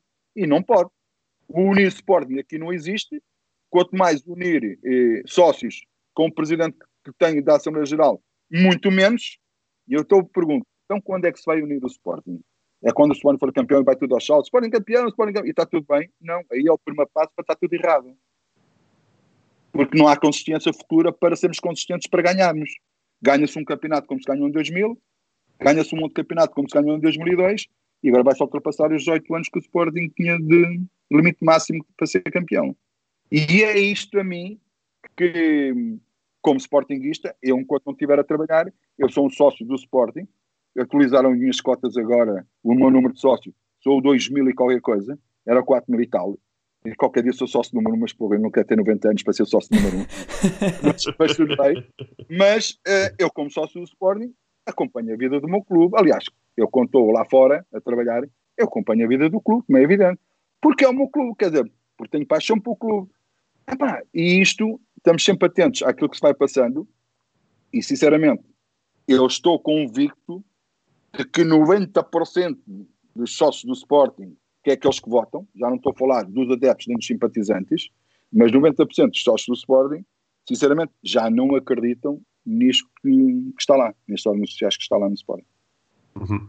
Uh, Inácio, uh, voltando agora a, a, um aspecto que tem a ver com um, um, programa onde esteve recentemente, em que parece que efetivamente a, a imprensa no geral e os comentadores e, e também uh, têm, sido, têm tido posições muito favoráveis a esta, a esta direção do Sporting, ou seja, têm tentado vender a ideia de que esta direção do Sporting não, não está a fazer um trabalho tão, tão, tão mal como na realidade está a, a fazer. Mas recentemente esteve num, num, debate com o João Marcelino, no Canal 11, em que ele, eh, para além de defender a, eh, a direção e a, gestão de varandas, insistiu que os, jogadores, se fossem os jogadores que rescindiram, se fossem a tribunal, ehm, que o Sporting perdia todos os processos.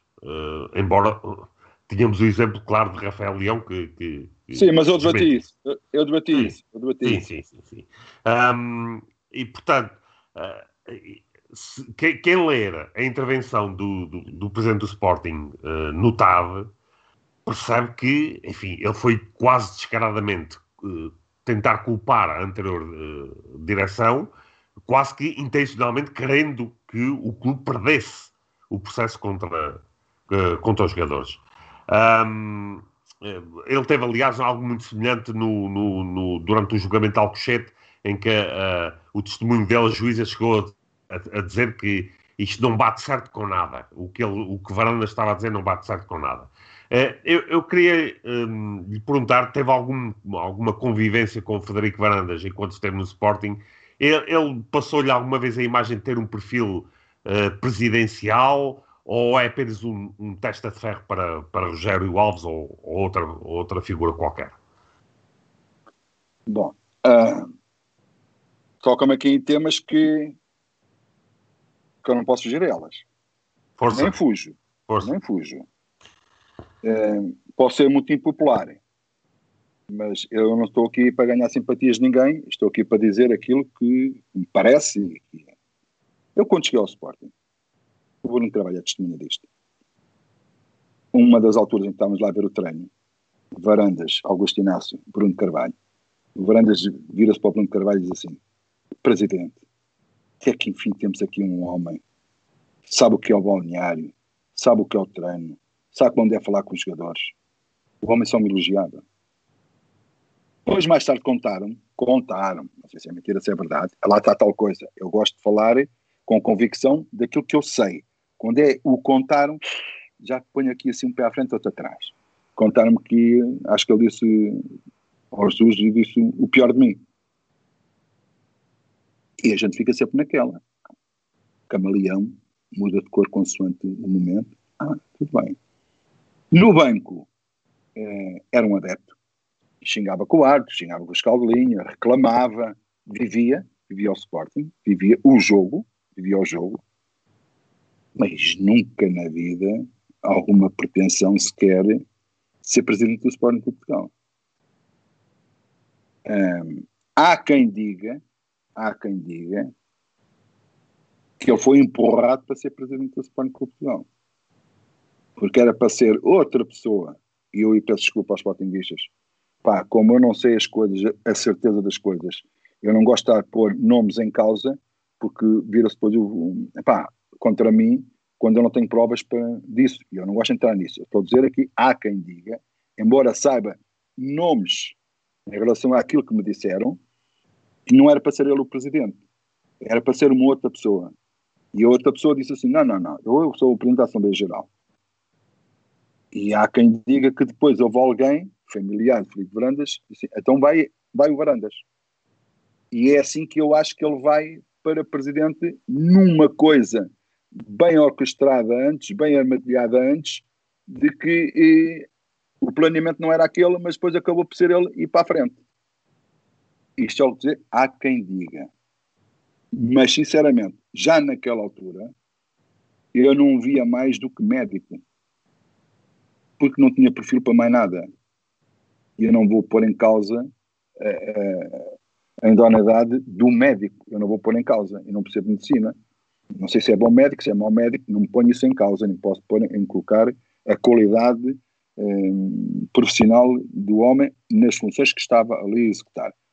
Como presidente, eu fiquei estupefacto quando ouvi que o presidente Varandas ia ser candidato a presidente do Sporting. Eu digo assim, como? Ah, qualquer dia até um pisteleiro é, é, é, é, candidato a presidente do Sporting. Até um gajo que arranja, arranja banheiras ou que cultiva ali as flores ali no quintal. Qualquer um é presidente do Sporting. E a prova que está, que está a acontecer é que realmente ele demonstra que não tem perfil nenhum para ser presidente do Sporting, mas acima de tudo, eh, até pela comunicação. Eu sinceramente eu já disse isto publicamente e continuo a dizer. Eu meto-me pena, pena, não é das galinhas dos avestruzes, pena, pena, sentimento, quando o homem está a falar. Epá, mas vale mandar para o canal Panda, que eu já disse isso publicamente. Mudem para o canal Panda para a gente estar distraídos e não estamos constrangidos a ouvir uma, uma coisa que é gozo nacional. Aquilo é gozo nacional. Oh, Teresa, Teresa, Teresa, Teresa, Teresa, Teresa. É pá, desculpa lá, pá. É pá. É uma coisa, é presidente do Sporting Portugal. Sim, sim. Quer dizer, a cada, cada palavra que um presidente do Sporting Portugal diz que está para fora para a comunicação social tem que ser uma coisa que as pessoas ouçam e depois opinem como quiserem, critiquem, elogiem, fazem, mas tem que ter força, tem que ter expressão, tem que ter, tem que ter um, um, dentro de si, da maneira como está a dizer a coisa, algo que acredite mesmo naquilo que está a dizer. E vê-se que aquilo que ele fala é chavões, atrás de chavões, não conclui, não, não dá esperança, é, pá, mete pena, sinceramente. Eu peço desculpa estar a, a dizer isto desta maneira, mas mete-me pena. E eu nunca vi realmente nele uh, uma pessoa fosse líder de alguma coisa, a não ser do departamento médico. Agora, e no departamento médico não pode falar cá para fora, tem que falar lá dentro. E lá dentro já pode, enfim, falar como fala. Mas cá para fora, epá, tira-me esse personagem, por amor de Deus. Eu, aliás, tenho, tenho uh, poucas dúvidas que um pisteleiro era capaz de fazer melhor, melhor serviço do que o, o Federico Varandas está a fazer à frente do Sporting. Mas passamos ao, ao tema, que, que, é bastante da atualidade, que é, aliás, são dois temas diferentes. O, o que é que acha desta novela de que, nesta altura, é muito provável que o Sporting vá pagar o treinador mais caro de sempre da história do futebol com o não pagamento do Ruben Amorim? Uh, eu acho em primeiro lugar, eh, eu não quero confundam a minha, a minha opinião com o valor do treinador. Isto nunca põe em causa. Seja um jovem que tenha 36 anos, alguém que tenha 80 anos, eu nunca ponho em causa o valor do treinador. Como homem, depois a gente já pode dizer assim, pá, gosto do feitio dele, não gosto do feitio dele, gosto da, da liderança dele, não gosto, isso é outra coisa. O treinador, a essência do treinador, eu não discuto. Agora, é, o Sporting às vezes gosta de pá, jogar na roleta russa. Está ali uma bala, siga, pum, pioneiro. Para meu clube português ou do mundo, do mundo não, já houve quem desse 15 milhões. Mas o primeiro clube português a contratar um treinador português dentro do, ter do território nacional por 10 milhões de euros. Que atenção, o Sporting não bateu a cláusula no Braga. As pessoas estão, as, as pessoas estão enganadas. Ah, não? Uma, uma cláusula, uma cláusula, está lá 10 milhões, o Sporting chega lá, bate os 10 milhões. Isso é uma cláusula. A pagar 5 milhões agora, depois 5 milhões depois, e com juros aqui, isso é uma negociação. Não é cláusula nenhuma. Certo? Certo. Prontos. Então, a partir daqui, o Sporting transmite cá para fora, o Sporting não está tão mal financeiramente. O Sporting até tem dinheiro. Agora, quem contrata um treinador por 10 milhões tem que ter 30, 40 ou 50 milhões depois para comprar jogadores para dar ao, ao treinador. Não me digam que vão dar ao treinador, eh, entre aspas, sem ofensa, chiveques. E o treinador, como custou 10 milhões, vai fazer do Sporting campeão. Que grande equipa, uma máquina a jogar futebol. O treinador só vive também se tiver bons jogadores para poder formar uma boa equipa, uma grande equipa. Isso também não consegue fazer. E o Sporting dá 10 milhões, quando, segundo eles dizem, e agora vou abrir aqui um parênteses, lembra-te do Salgado Zanha, quando entrou, que deu uma entrevista e que disse: Não vejo nenhum buraco financeiro do Sporting. E passado três meses, já vou dizer que havia grandes problemas financeiros. Fecha parênteses, que é para as pessoas não se esquecerem disto. Então, se o Sporting hum, não paga a ninguém, mas tem 10 milhões para pagar, eu, eu se fosse ao Varandas ia contratar já o Messi. E que desse 700 milhões ao Barcelona e desse 755 milhões ao Messi. É para não pagar? Posso contratar. Assim é fácil. É para não pagar. Agora, quando se mete no meio disto a honorabilidade, a credibilidade, e aí é que o Brandas devia ter dito: custa muito a construir, custa, Varandas, custa a construir a credibilidade, a honorabilidade, seriedade, custa. E a história do Sporting foi construída assim. Mas destruir, não pagas a Sporar, não pagas ao Braga, não pagas a ninguém, isso é que é destruir. Não é os oito miúdos com a seleção de 21. Não. Isso é que custa, isso é que custa. E, e, e é por isso que eh, não se pode pôr, ainda por cima num treinador jovem, toda a responsabilidade, todo o know-how, toda a comunicação em cima desse treinador. Não pode. Não pode. Uhum. E, não... E, e, e, dentro dessa perspectiva, como é que vê a saída de Beto de team manager do, do, do Sporting? Pronto, lá está a, a, teoria daquilo que se fala, do que se diz, eu não sei eu também não sei. Uhum. Estranhei muito a saída. acho que o Beto teve, acho, e ponho sempre aqui uns pontos, alegadamente, é melhor dizer assim, não é? Alegadamente, eu não estava de acordo com aquilo que foram os jogadores que não iam ficar cá em Lisboa e que não iam para os estágios do Algarve. Alegadamente. E se assim foi, eu bato palmas ao Beto. Sim, assim foi. Porque é inadmissível, e agora isto tem o efeito bumerangue, é inadmissível que o Sporting queira vender dois jogadores que não deixam ir para o Algarve e que agora vem e que há um que agora regressou outra vez aos, aos treinos, que é o Palhinha. E eu não entendo, eu não compreendo. O Acunha quase que entendo uma coisa, mas em termos de negócio é a pior coisa que podem fazer é está para se vender um jogador, treina com os melhores. Se tiver que jogar um jogo particular com o Portimonense ou com o Belenenses, joga, dá sinal aos outros que querem comprar, nós estamos a contar com ele. Há três meses valia 20 milhões, há mês e meio valia 15, parece que querem continuar a vender por 15, se calhar vai por 7 ou por 8, depois põem aqueles objetivos, que é para dar os 15, não é? Depois metem ali 5, 6, 7 milhões de objetivos para ver, a ver se chega lá. Mas o que conta é o real, o real que entra dentro do clube. Esse é o que conta. E o Palhinha, que vai ser vendido, não vai ser vendido, não vai ao Algarve, o Sporting volta e o Palhinha já está integrado. Porquê é que não foi ao Algarve? Porquê é que, é que vamos desvalorizar um ativo do Sporting? Que, epá, eu, já, eu já fiz isto num, num, num outro podcast.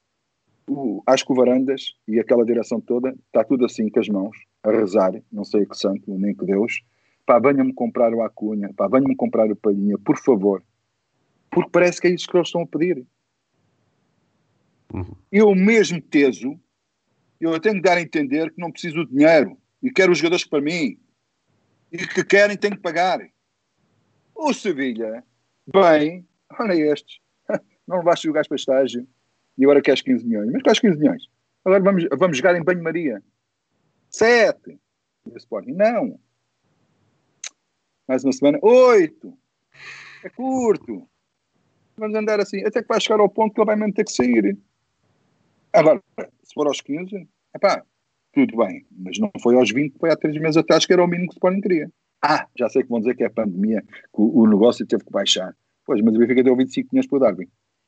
Pronto, é só para dizer isto. Sim. É, quer dizer, nós não valorizamos aquilo que é, são as nossas mais-valias. Nós desvalorizamos e depois costuma-se dizer é, comes carapau, mas queres arrotar a lagosta. Esquece! Esquece! Não vai ser assim. O Sporting cada vez vai ter menos valias. Eu já disse isto e volto a dizer. Varandas, a solução que tinha pelo forte, eu conheço aquilo por dentro e de fora, sei qual é o caminho e sei onde é que vou lá chegar. Ok. Vendeu os anéis, jogadores, para arranjar dinheiro. Agora está a vender os dedos. A Cunha, e vai vender o Diaby, e vai vender o Palhinha. E quando olharmos depois para os jogadores, tu vais ver as mangas deles tu não vais ver dedos nem anéis, ficaram manetas, nem mãos têm, ficam sem mãos. Pá, isto, desculpem a expressão, é incompetência. É incompetência no negócio. O negócio do futebol é volátil. De um momento é uma coisa, do outro momento é outra. Saber jogar, no momento certo, com aquilo que são, aquilo que são os nossos interesses. Não, os, interesses, os outros são compradores. Como é que o Sporting fez para buscar o Pedro Gonçalves? Como os outros quiseram. Não foi como o Sporting quis. E pagou 6 milhões e meio por 50% do passe. Se for 6,5 os outros 50% do passe, já estão 13. Ah, atenção, para um clube joga no futebol português. É, para mim é grande jogador, atenção. Eu não estou a dizer que é uma má contratação. Uma boa contratação. Mas o Sporting é. O Sporting. Está com a ajuda de alguém. Faz este tipo de negócios assim. Uhum. Faz este tipo de negócios assim. Agora, é, isto não é para qualquer um. Se me disser assim, o Inácio é um grande negociante. Não, mas com a experiência que eu vou tendo, vou começando a perceber que há times de negociar e há times de não negociar. E há que fazer, como se costuma dizer, bluff. Eu quero vender. Não, não. Tenho este. Não, não, não está à venda. É que o Pinta Costa faz. Não, o jogador não está à venda. Não está à venda, ok.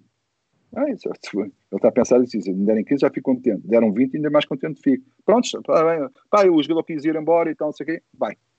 Mas nunca dá parte fraca dizer que eu preciso vender. Não, isso nunca. É a pior coisa que tem para o negócio. E o Sporting deixa de ter mais valias financeiras para poder investir em outro tipo de jogadores, porque o que eu sinto é aquilo que vocês estão a sentir. Menos qualidade do plantel, ok, um plantel igual ao do ano passado, mas menos qualidade no plantel cada ano que vai passando. Então, quando é que a gente começa a ter uma grande equipa? Como é que a gente pode pensar em sonhar sermos campeões ou de lutarmos para sermos campeões, não esquecendo que este ano é um ano fundamental para o Sporting. São dois clubes que andam diretamente na Champions League. O terceiro vai um play-off. Estão aí 40 ou 50 milhões em jogo. Quer dizer, então o Sport não faz um esforçozinho. Ah, se, calhar, se calhar não sabem mais. E se calhar estou a exigir se calhar, muito oh, oh, a esta direção, mas se calhar não sabem mais. Coitados.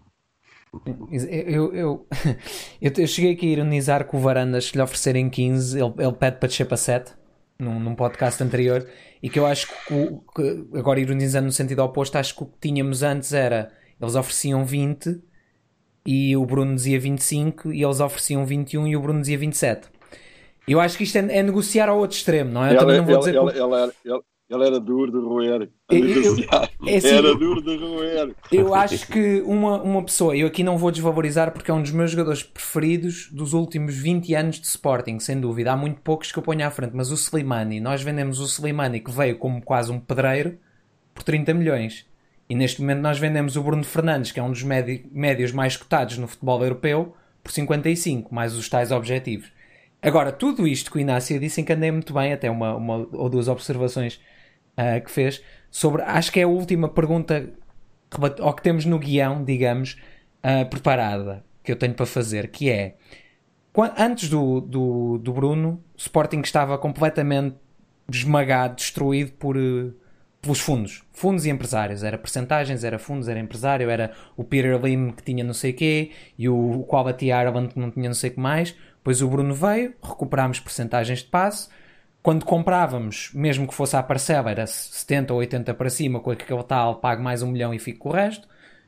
Um, e agora viu-se outra vez aquele regresso ao passado neste momento, com Jorge Mendes a entrar, digo eu, parece-me ser o Jorge Mendes a entrar pela porta do Sporting, como se aquilo fosse uma discoteca. Ele entrou ali, trouxe as, as senhoras e faz a festa toda sozinho. Um, aqui a questão é, com o Bruno ele não entrava, ele agora entra. Em que é que isto ajuda ao Sporting? Eu, para mim nada, mas na sua opinião, em que é que ajuda ao Sporting uma, uma união ou um trabalho com um empresário como o Jorge Mendes? Bom, eu sou a favor, eu sou a favor pessoalmente de todos os empresários. Desde tragam bons negócios para o Sporting, e não me interessa se é um empresário A, B, C ou D é bom negócio para o Sporting, ok, vamos fazer negócio com essa gente. Entregar a um empresário, aí já estamos refém daquilo que são as ofertas e que o empresário pode, pode trazer. Um, o Bruno Carvalho foi sempre uma pessoa em que os empresários diziam assim: epá, este presidente é muito complicado, pá. este presidente pá, é, é, é duro, mas tinha que ser assim. Porque se eles pensavam que chegavam ali e traziam-me lá por meio de testões, que o Bruno não havia hipótese nenhuma. Nem que o Bruno tivesse que engolir o jogador com ele. Mas também não saía.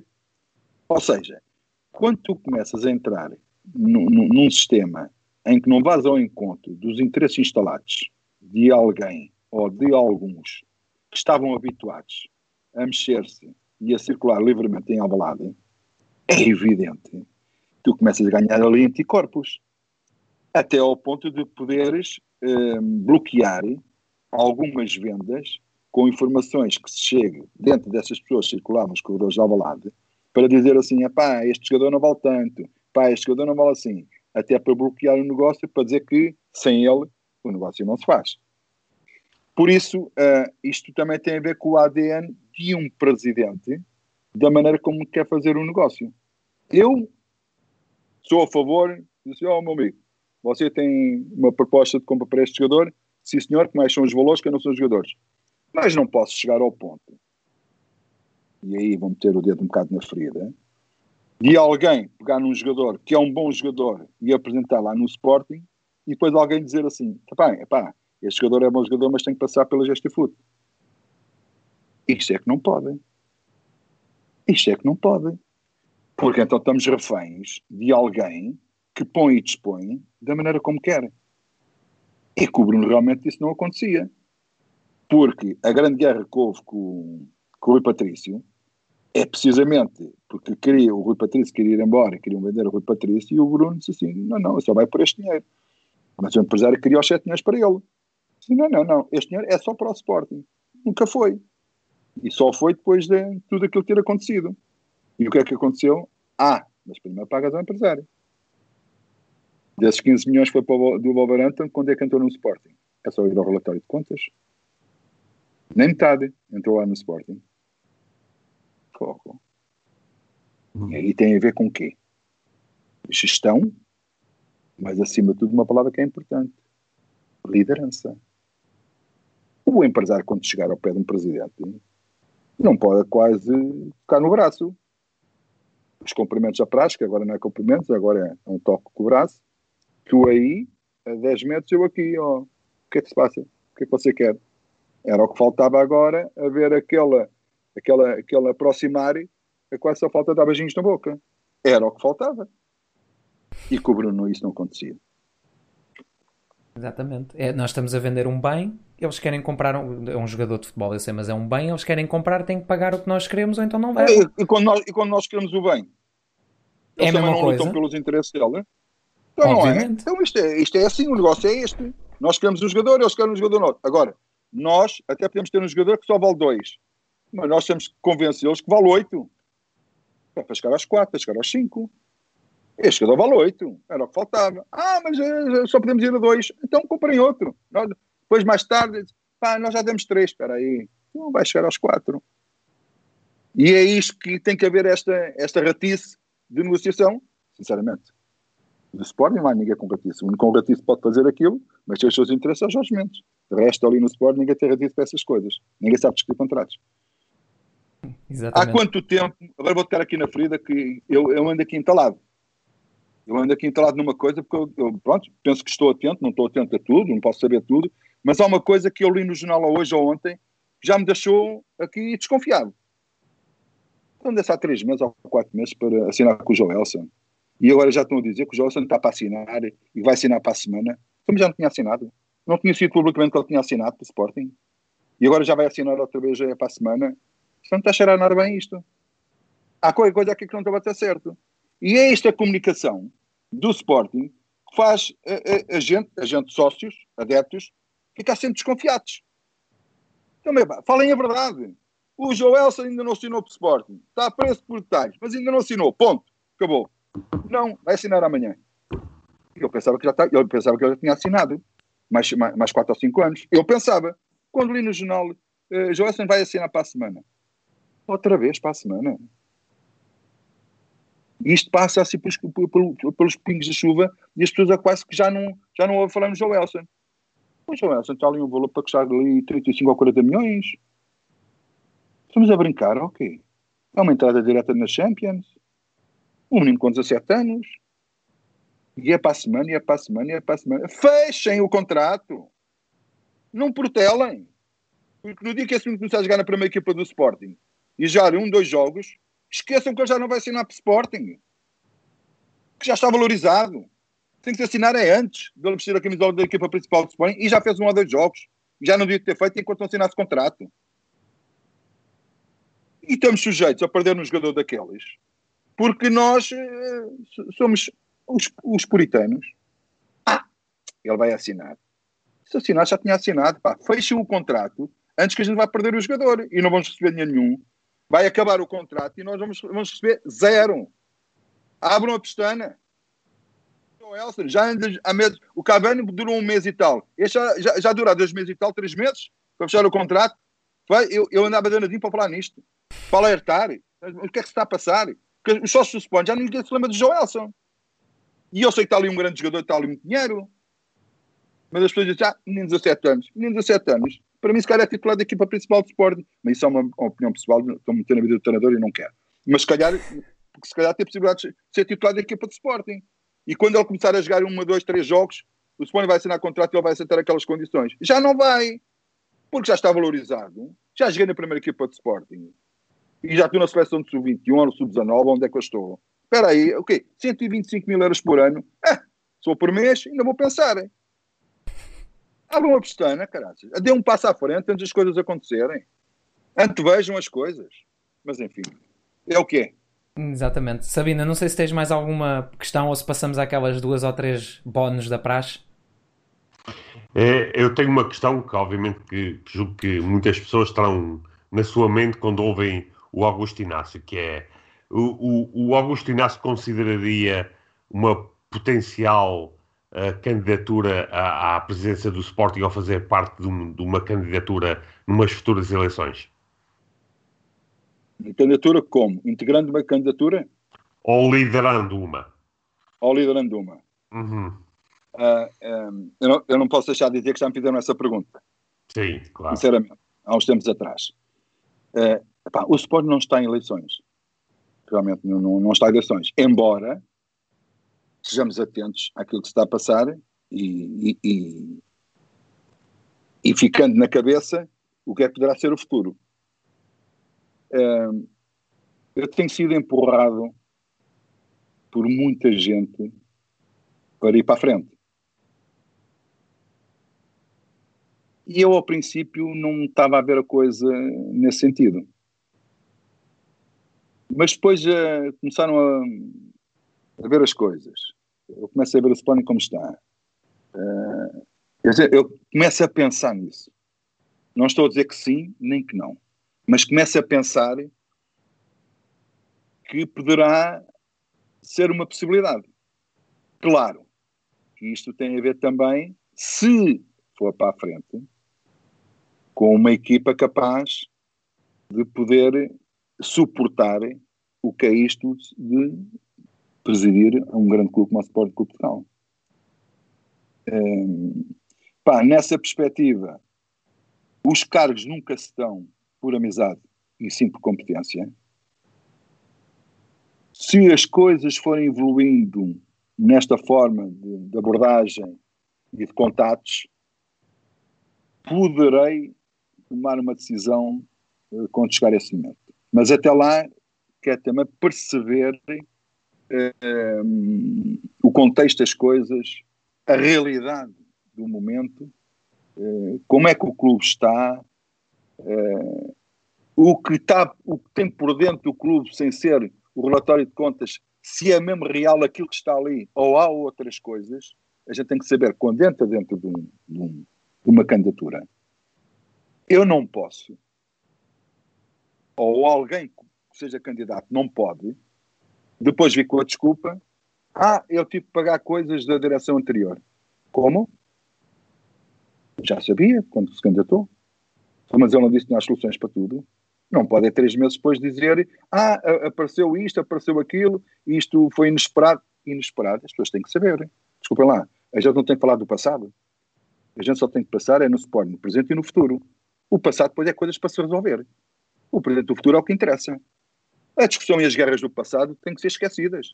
Temos é que formatar e, e, e, e, dar ideias de que o Sporting pode ser um clube mais unido e mais, e mais consentâneo com os seus valores e com a sua história no presente e no futuro.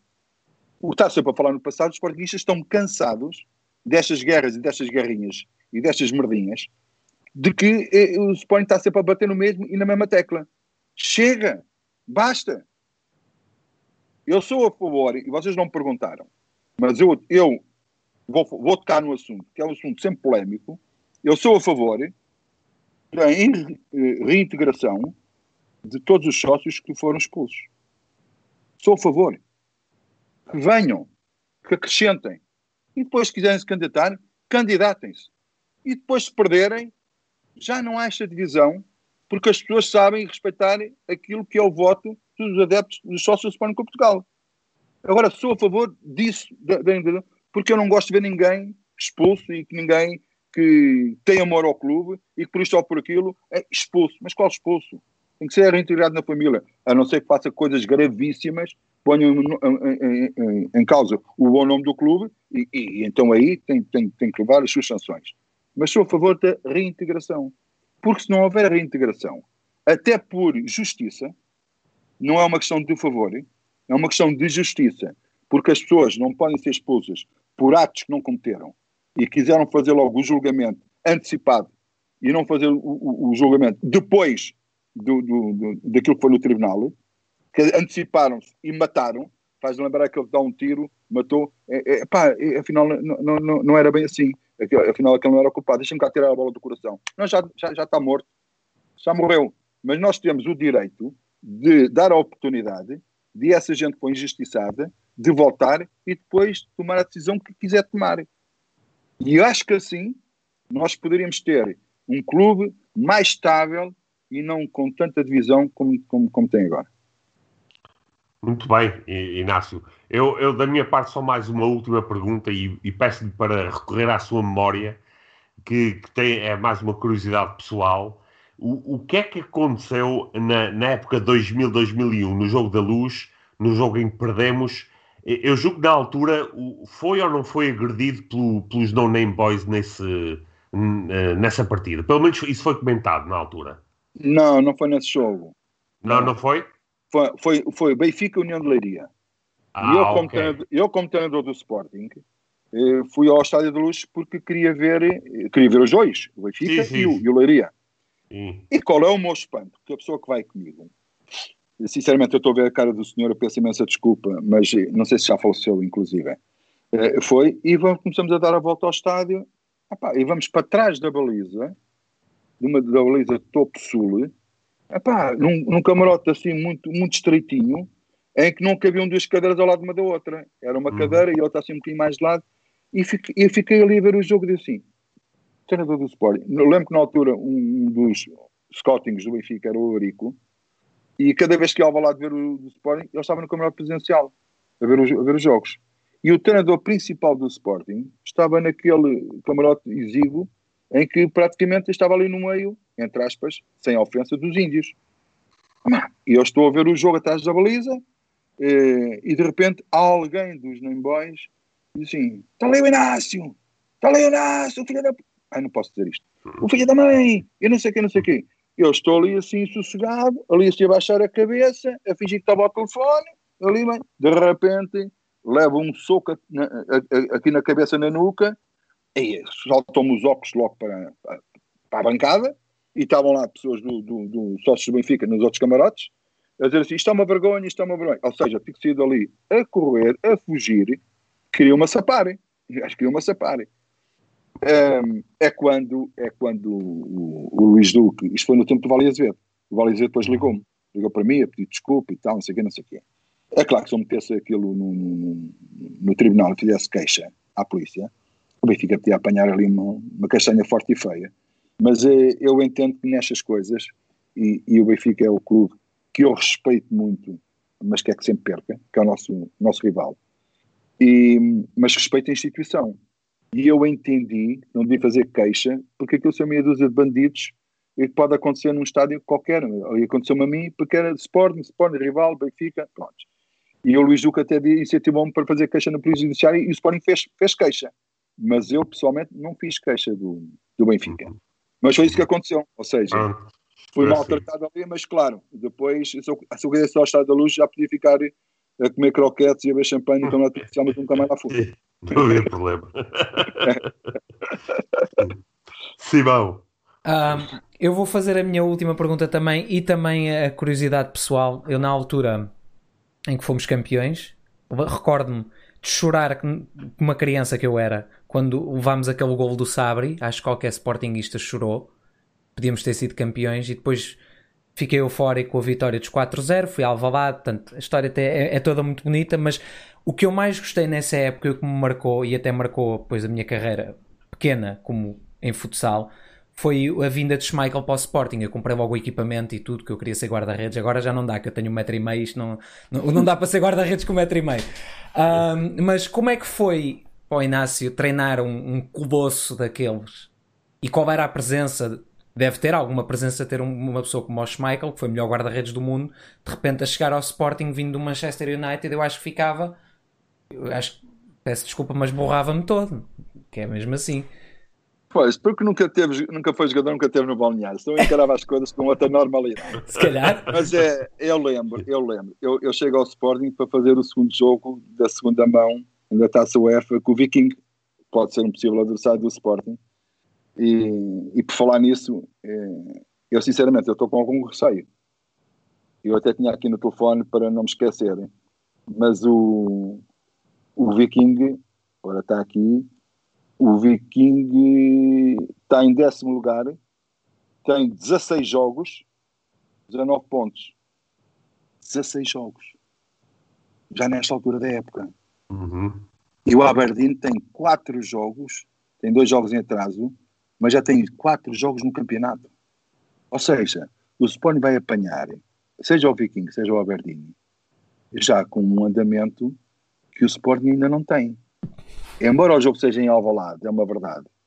Mas a força de jogar em casa perde-se muito, dilui-se muito, porque não tem os adeptos. E essa força já não é tão, tão forte assim como é normal quando tem adeptos. Mas, sinceramente, o Sporting é superior aos dois? É. Mas a falta de andamento que o Sporting pode ter em relação aos outros que já têm um outro ritmo pode equilibrar as coisas e pode complicar. Eu, sinceramente, eu estou com você e falámos disto. Falei, falei nisto com o Viking. Foi o, o, primeiro jogo que eu fiz, ganhámos 1 a 0, depois jogámos com, com, com, com o Boa Vista, do Jaime Pacheco, e ganhámos 2 a 0 aí, e, e começámos a, a lançarmos. Mas eu apanhei o Schmeichel. Apanhei o Schmeichel. E pronto, eu não falava, não falava bem inglês, como hoje também não falo muito bem inglês, embora entenda muito melhor inglês, dá para desenrascar. E ele não entendia porque é que não havia plano semanal. E eu digo assim: tu lá, se tu conhecesses os teus colegas gabirus aqui a jogarem, a treinarem, eles estão à espera do treino semanal que é para saber onde é que vão para as noites e não sei o quê, e eu assim, eu é de surpresa, é de um dia para o outro. e ele assim, mas eu tenho um problema, é que eu gosto de organizar a minha vida, tenho que levar alguns filhos à escola, epá, e isso para mim é um transtorno. Epá, eu acho que tens razão, a mentalidade inglesa realmente é diferente. E eu, eu, de preferência, sou contra estágios. Eu, de preferência, sou contra estágios. Acho que o jogador tem que ser responsável. Pois o clube gasta dinheiro em estágios e não sei o quê. Eles estão nos quartos. Jantam, depois há a palestra, vão para os quartos. Pá, se podem ter poupar dinheiro, ou Benfica, ou Porto, ou com clubes. Mas, claro, às vezes por um ou dois maus exemplos, vamos todos para estágio. Pelo menos ali estão controlados. E depois pus o programa semanal. A primeira coisa que ele faz logo, bate-me à porta do gabinete. Misto, para lhe agradecer eh, o teu programa semanal, estou muito mais à vontade, não sei o quê. Ele assim, o Mista tem mentalidade, não tem nada a ver com a portuguesa. Tem uma, tem uma mentalidade muito mais avançada em que quer, dar maior liberdade, máxima responsabilidade no jogador. Eu disse assim, exatamente. E ele aproveitou e disse assim, e porquê é que fazemos estágio? E eu disse assim, pá, porque em Portugal é assim que se faz estágio. E estás com sorte, porque agora fazes um estágio de um dia para o outro. Antigamente, jogo ao domingo, era estágio à quinta-feira. Eu, eu fui jogador do Sporting e era a quinta-feira que tínhamos estado debaixo da bancada do, do, do Sporting, Estados Alvalade, havia uns quartos ali e nós dormimos ali. Era a quinta-feira. E, e digo assim, epá, isso aqui é que não há hipótese nenhuma de a gente alterar. E diz assim, oh, mister, Manchester United, íamos jogar com o Real Madrid, sabe quando é que nós tínhamos que aparecer? Uma hora e 45 minutos antes do jogo no balneário. Uma hora, eles nem, eles nem o lanchavam nem nada uma hora e 45 Mas isto é aquela mentalidade. E eu digo assim, pá, estágio não vai dar. Agora, por ano semanal, posso fazer. Ele assim, pronto, do mal do menos. E depois, ele teve uma cena, que esta é uma história muito engraçada. Não sei se isto está muito, está muito, está muito extensivo o programa, mas eu vou contar esta história. Não, tranquilo. Força, força. Ele estava, ele estava convocado para a seleção da Dinamarca para o Europeu. E há lá um treino em que ele parte a mão a brincar com o Rui Jorge no balneário. Dá assim com, com, as costas da mão no joelho do, do, do, Rui Jorge e partiu a mão. Eu, naquela altura, não dava muito bem com o doutor do médico do Sport, o doutor Fernando Ferreira. Não, não estava bem. E ele bateu-me à porta e eu disse assim: o que é que você quer? Ele disse: temos aqui um problema grave. Era o Schmeichel. Então o Schmeichel queria que houvesse segredo para ninguém saber que ele tinha partido a mão e que nos jogos o doutor arranjava uma tala e ele ficava com a mão assim aberta e eu até que mexia. Mas esta ficava sempre assim aberta. É por isso que ele faz aquela defesa no Solgers Handball assim. Lembra-se? Uhum. Foi assim. Sim, sim, uma, tala, sim, uma tala de gesso. Uma tala de gesso. E eu assim, até aí como é que vais treinar? A mista. Então uns pontapés à baliza e treino de manga comprida para ninguém ver a mão. Eu disse, então mas e treino de baliza? Ó mista, depois ali dentro, para do balneário, eu faço assim uns treinos dorsais, que é para não perder aqui o jeito da cintura, mas o não se preocupe. Eu quando lá com as duas mãos, a bola é minha. E eu digo assim, então vamos fazer uma coisa. Primeira vez que eu senti que não estás seguro, eu vou ter que tomar uma decisão. Eu assim, o Mista vai ganhar. Se calhar vou defender melhor assim do que se estivesse bom. Disse, olha, lá está com essa letra. Ele lá, isso é na Suécia, ou na Dinamarca, na Inglaterra, isso não é aqui. É aquilo é maior e foi à seleção, ao europeu, com a talazinha e jogou assim. Grande profissional. Está bem que me interesse de jogar, para ir à seleção. Mas grande homem, grande profissional. Ele barrava com o André Cruz, ele barrava com o Jorge, ele barrava com toda a gente, ao ponto do André Cruz virasse para ele insultá-lo e depois chegava ao intervalo e ele dizia assim: pá, aquilo já passou. Bem, era só para te alertar. Era um campeão. Era um campeão. Foi realmente um grande jogador e gosto, gosto muito do, da, da maneira de ser dele e da maneira como ele encarava as coisas eh, com uma independência, pá, com, com uma categoria e, e para ele, e, ok, campeão no Sporting, para ele foi bom, não sei o quê. Ele estava habituado a ser campeão. Ele, quer dizer, não foi aquela euforia toda dos outros e não sei o quê e tal, e minha também. E ele estava habituado, hoje contente também, porque foi campeão, logo primeiro no Sporting. Mas é, é uma pessoa excepcional. Acho que é, é uma pessoa que acho que o Sporting devia pensar um bocadinho no futuro em relação a ele. Devia ser uma pessoa muito válida no Sporting, sinceramente uma boa influência para as relações internacionais em vez do Manuel Fernandes, por exemplo. não sei, fica a sugestão Mas o Manuel Fernandes está nas relações internacionais? Não sei, estava aí a ler, estavam a dizer, eu não sei se está, eu só estava a dizer não que sei. se calhar não era assim muito qualificado, hum. se é verdade ou não, não sei. Um... uh, portanto, eu acho que ficamos por aqui. Uh, e, bem. Uh, quero, desde mais, eu ao início não falei, nós, nós trocamos sempre, mas agradecer ao Inácio por, por estas quase duas horas. Uh, foi fantástico e não tenha problemas com o tempo. Nós, nós às vezes estendemos bastante o podcast, portanto não há problema nenhum. Uh, foi, foi realmente para mim, pessoalmente, e acho que falo pelo Sabino, um prazer estar aqui à, à conversa e poder falar consigo com um, um, campeão pelo Sporting, que é sempre, neste momento, é cada vez mais uma raridade, infelizmente. Um, agradecer a quem nos acompanhou. Tivemos quase 500 pessoas a acompanhar-nos ao vivo, que é uma loucura. Eu nunca pensei que fosse possível. E vou passar ao Sabino para ele fechar o podcast, mas de novo, muito obrigado uh, por, por, estas ah. duas horinhas. Sabino. Obrigado, eu, é? Uh, portanto, muito obrigado a todos aqueles que nos seguiram. Uh, reiterar os meus agradecimentos ao, ao Augusto Inácio.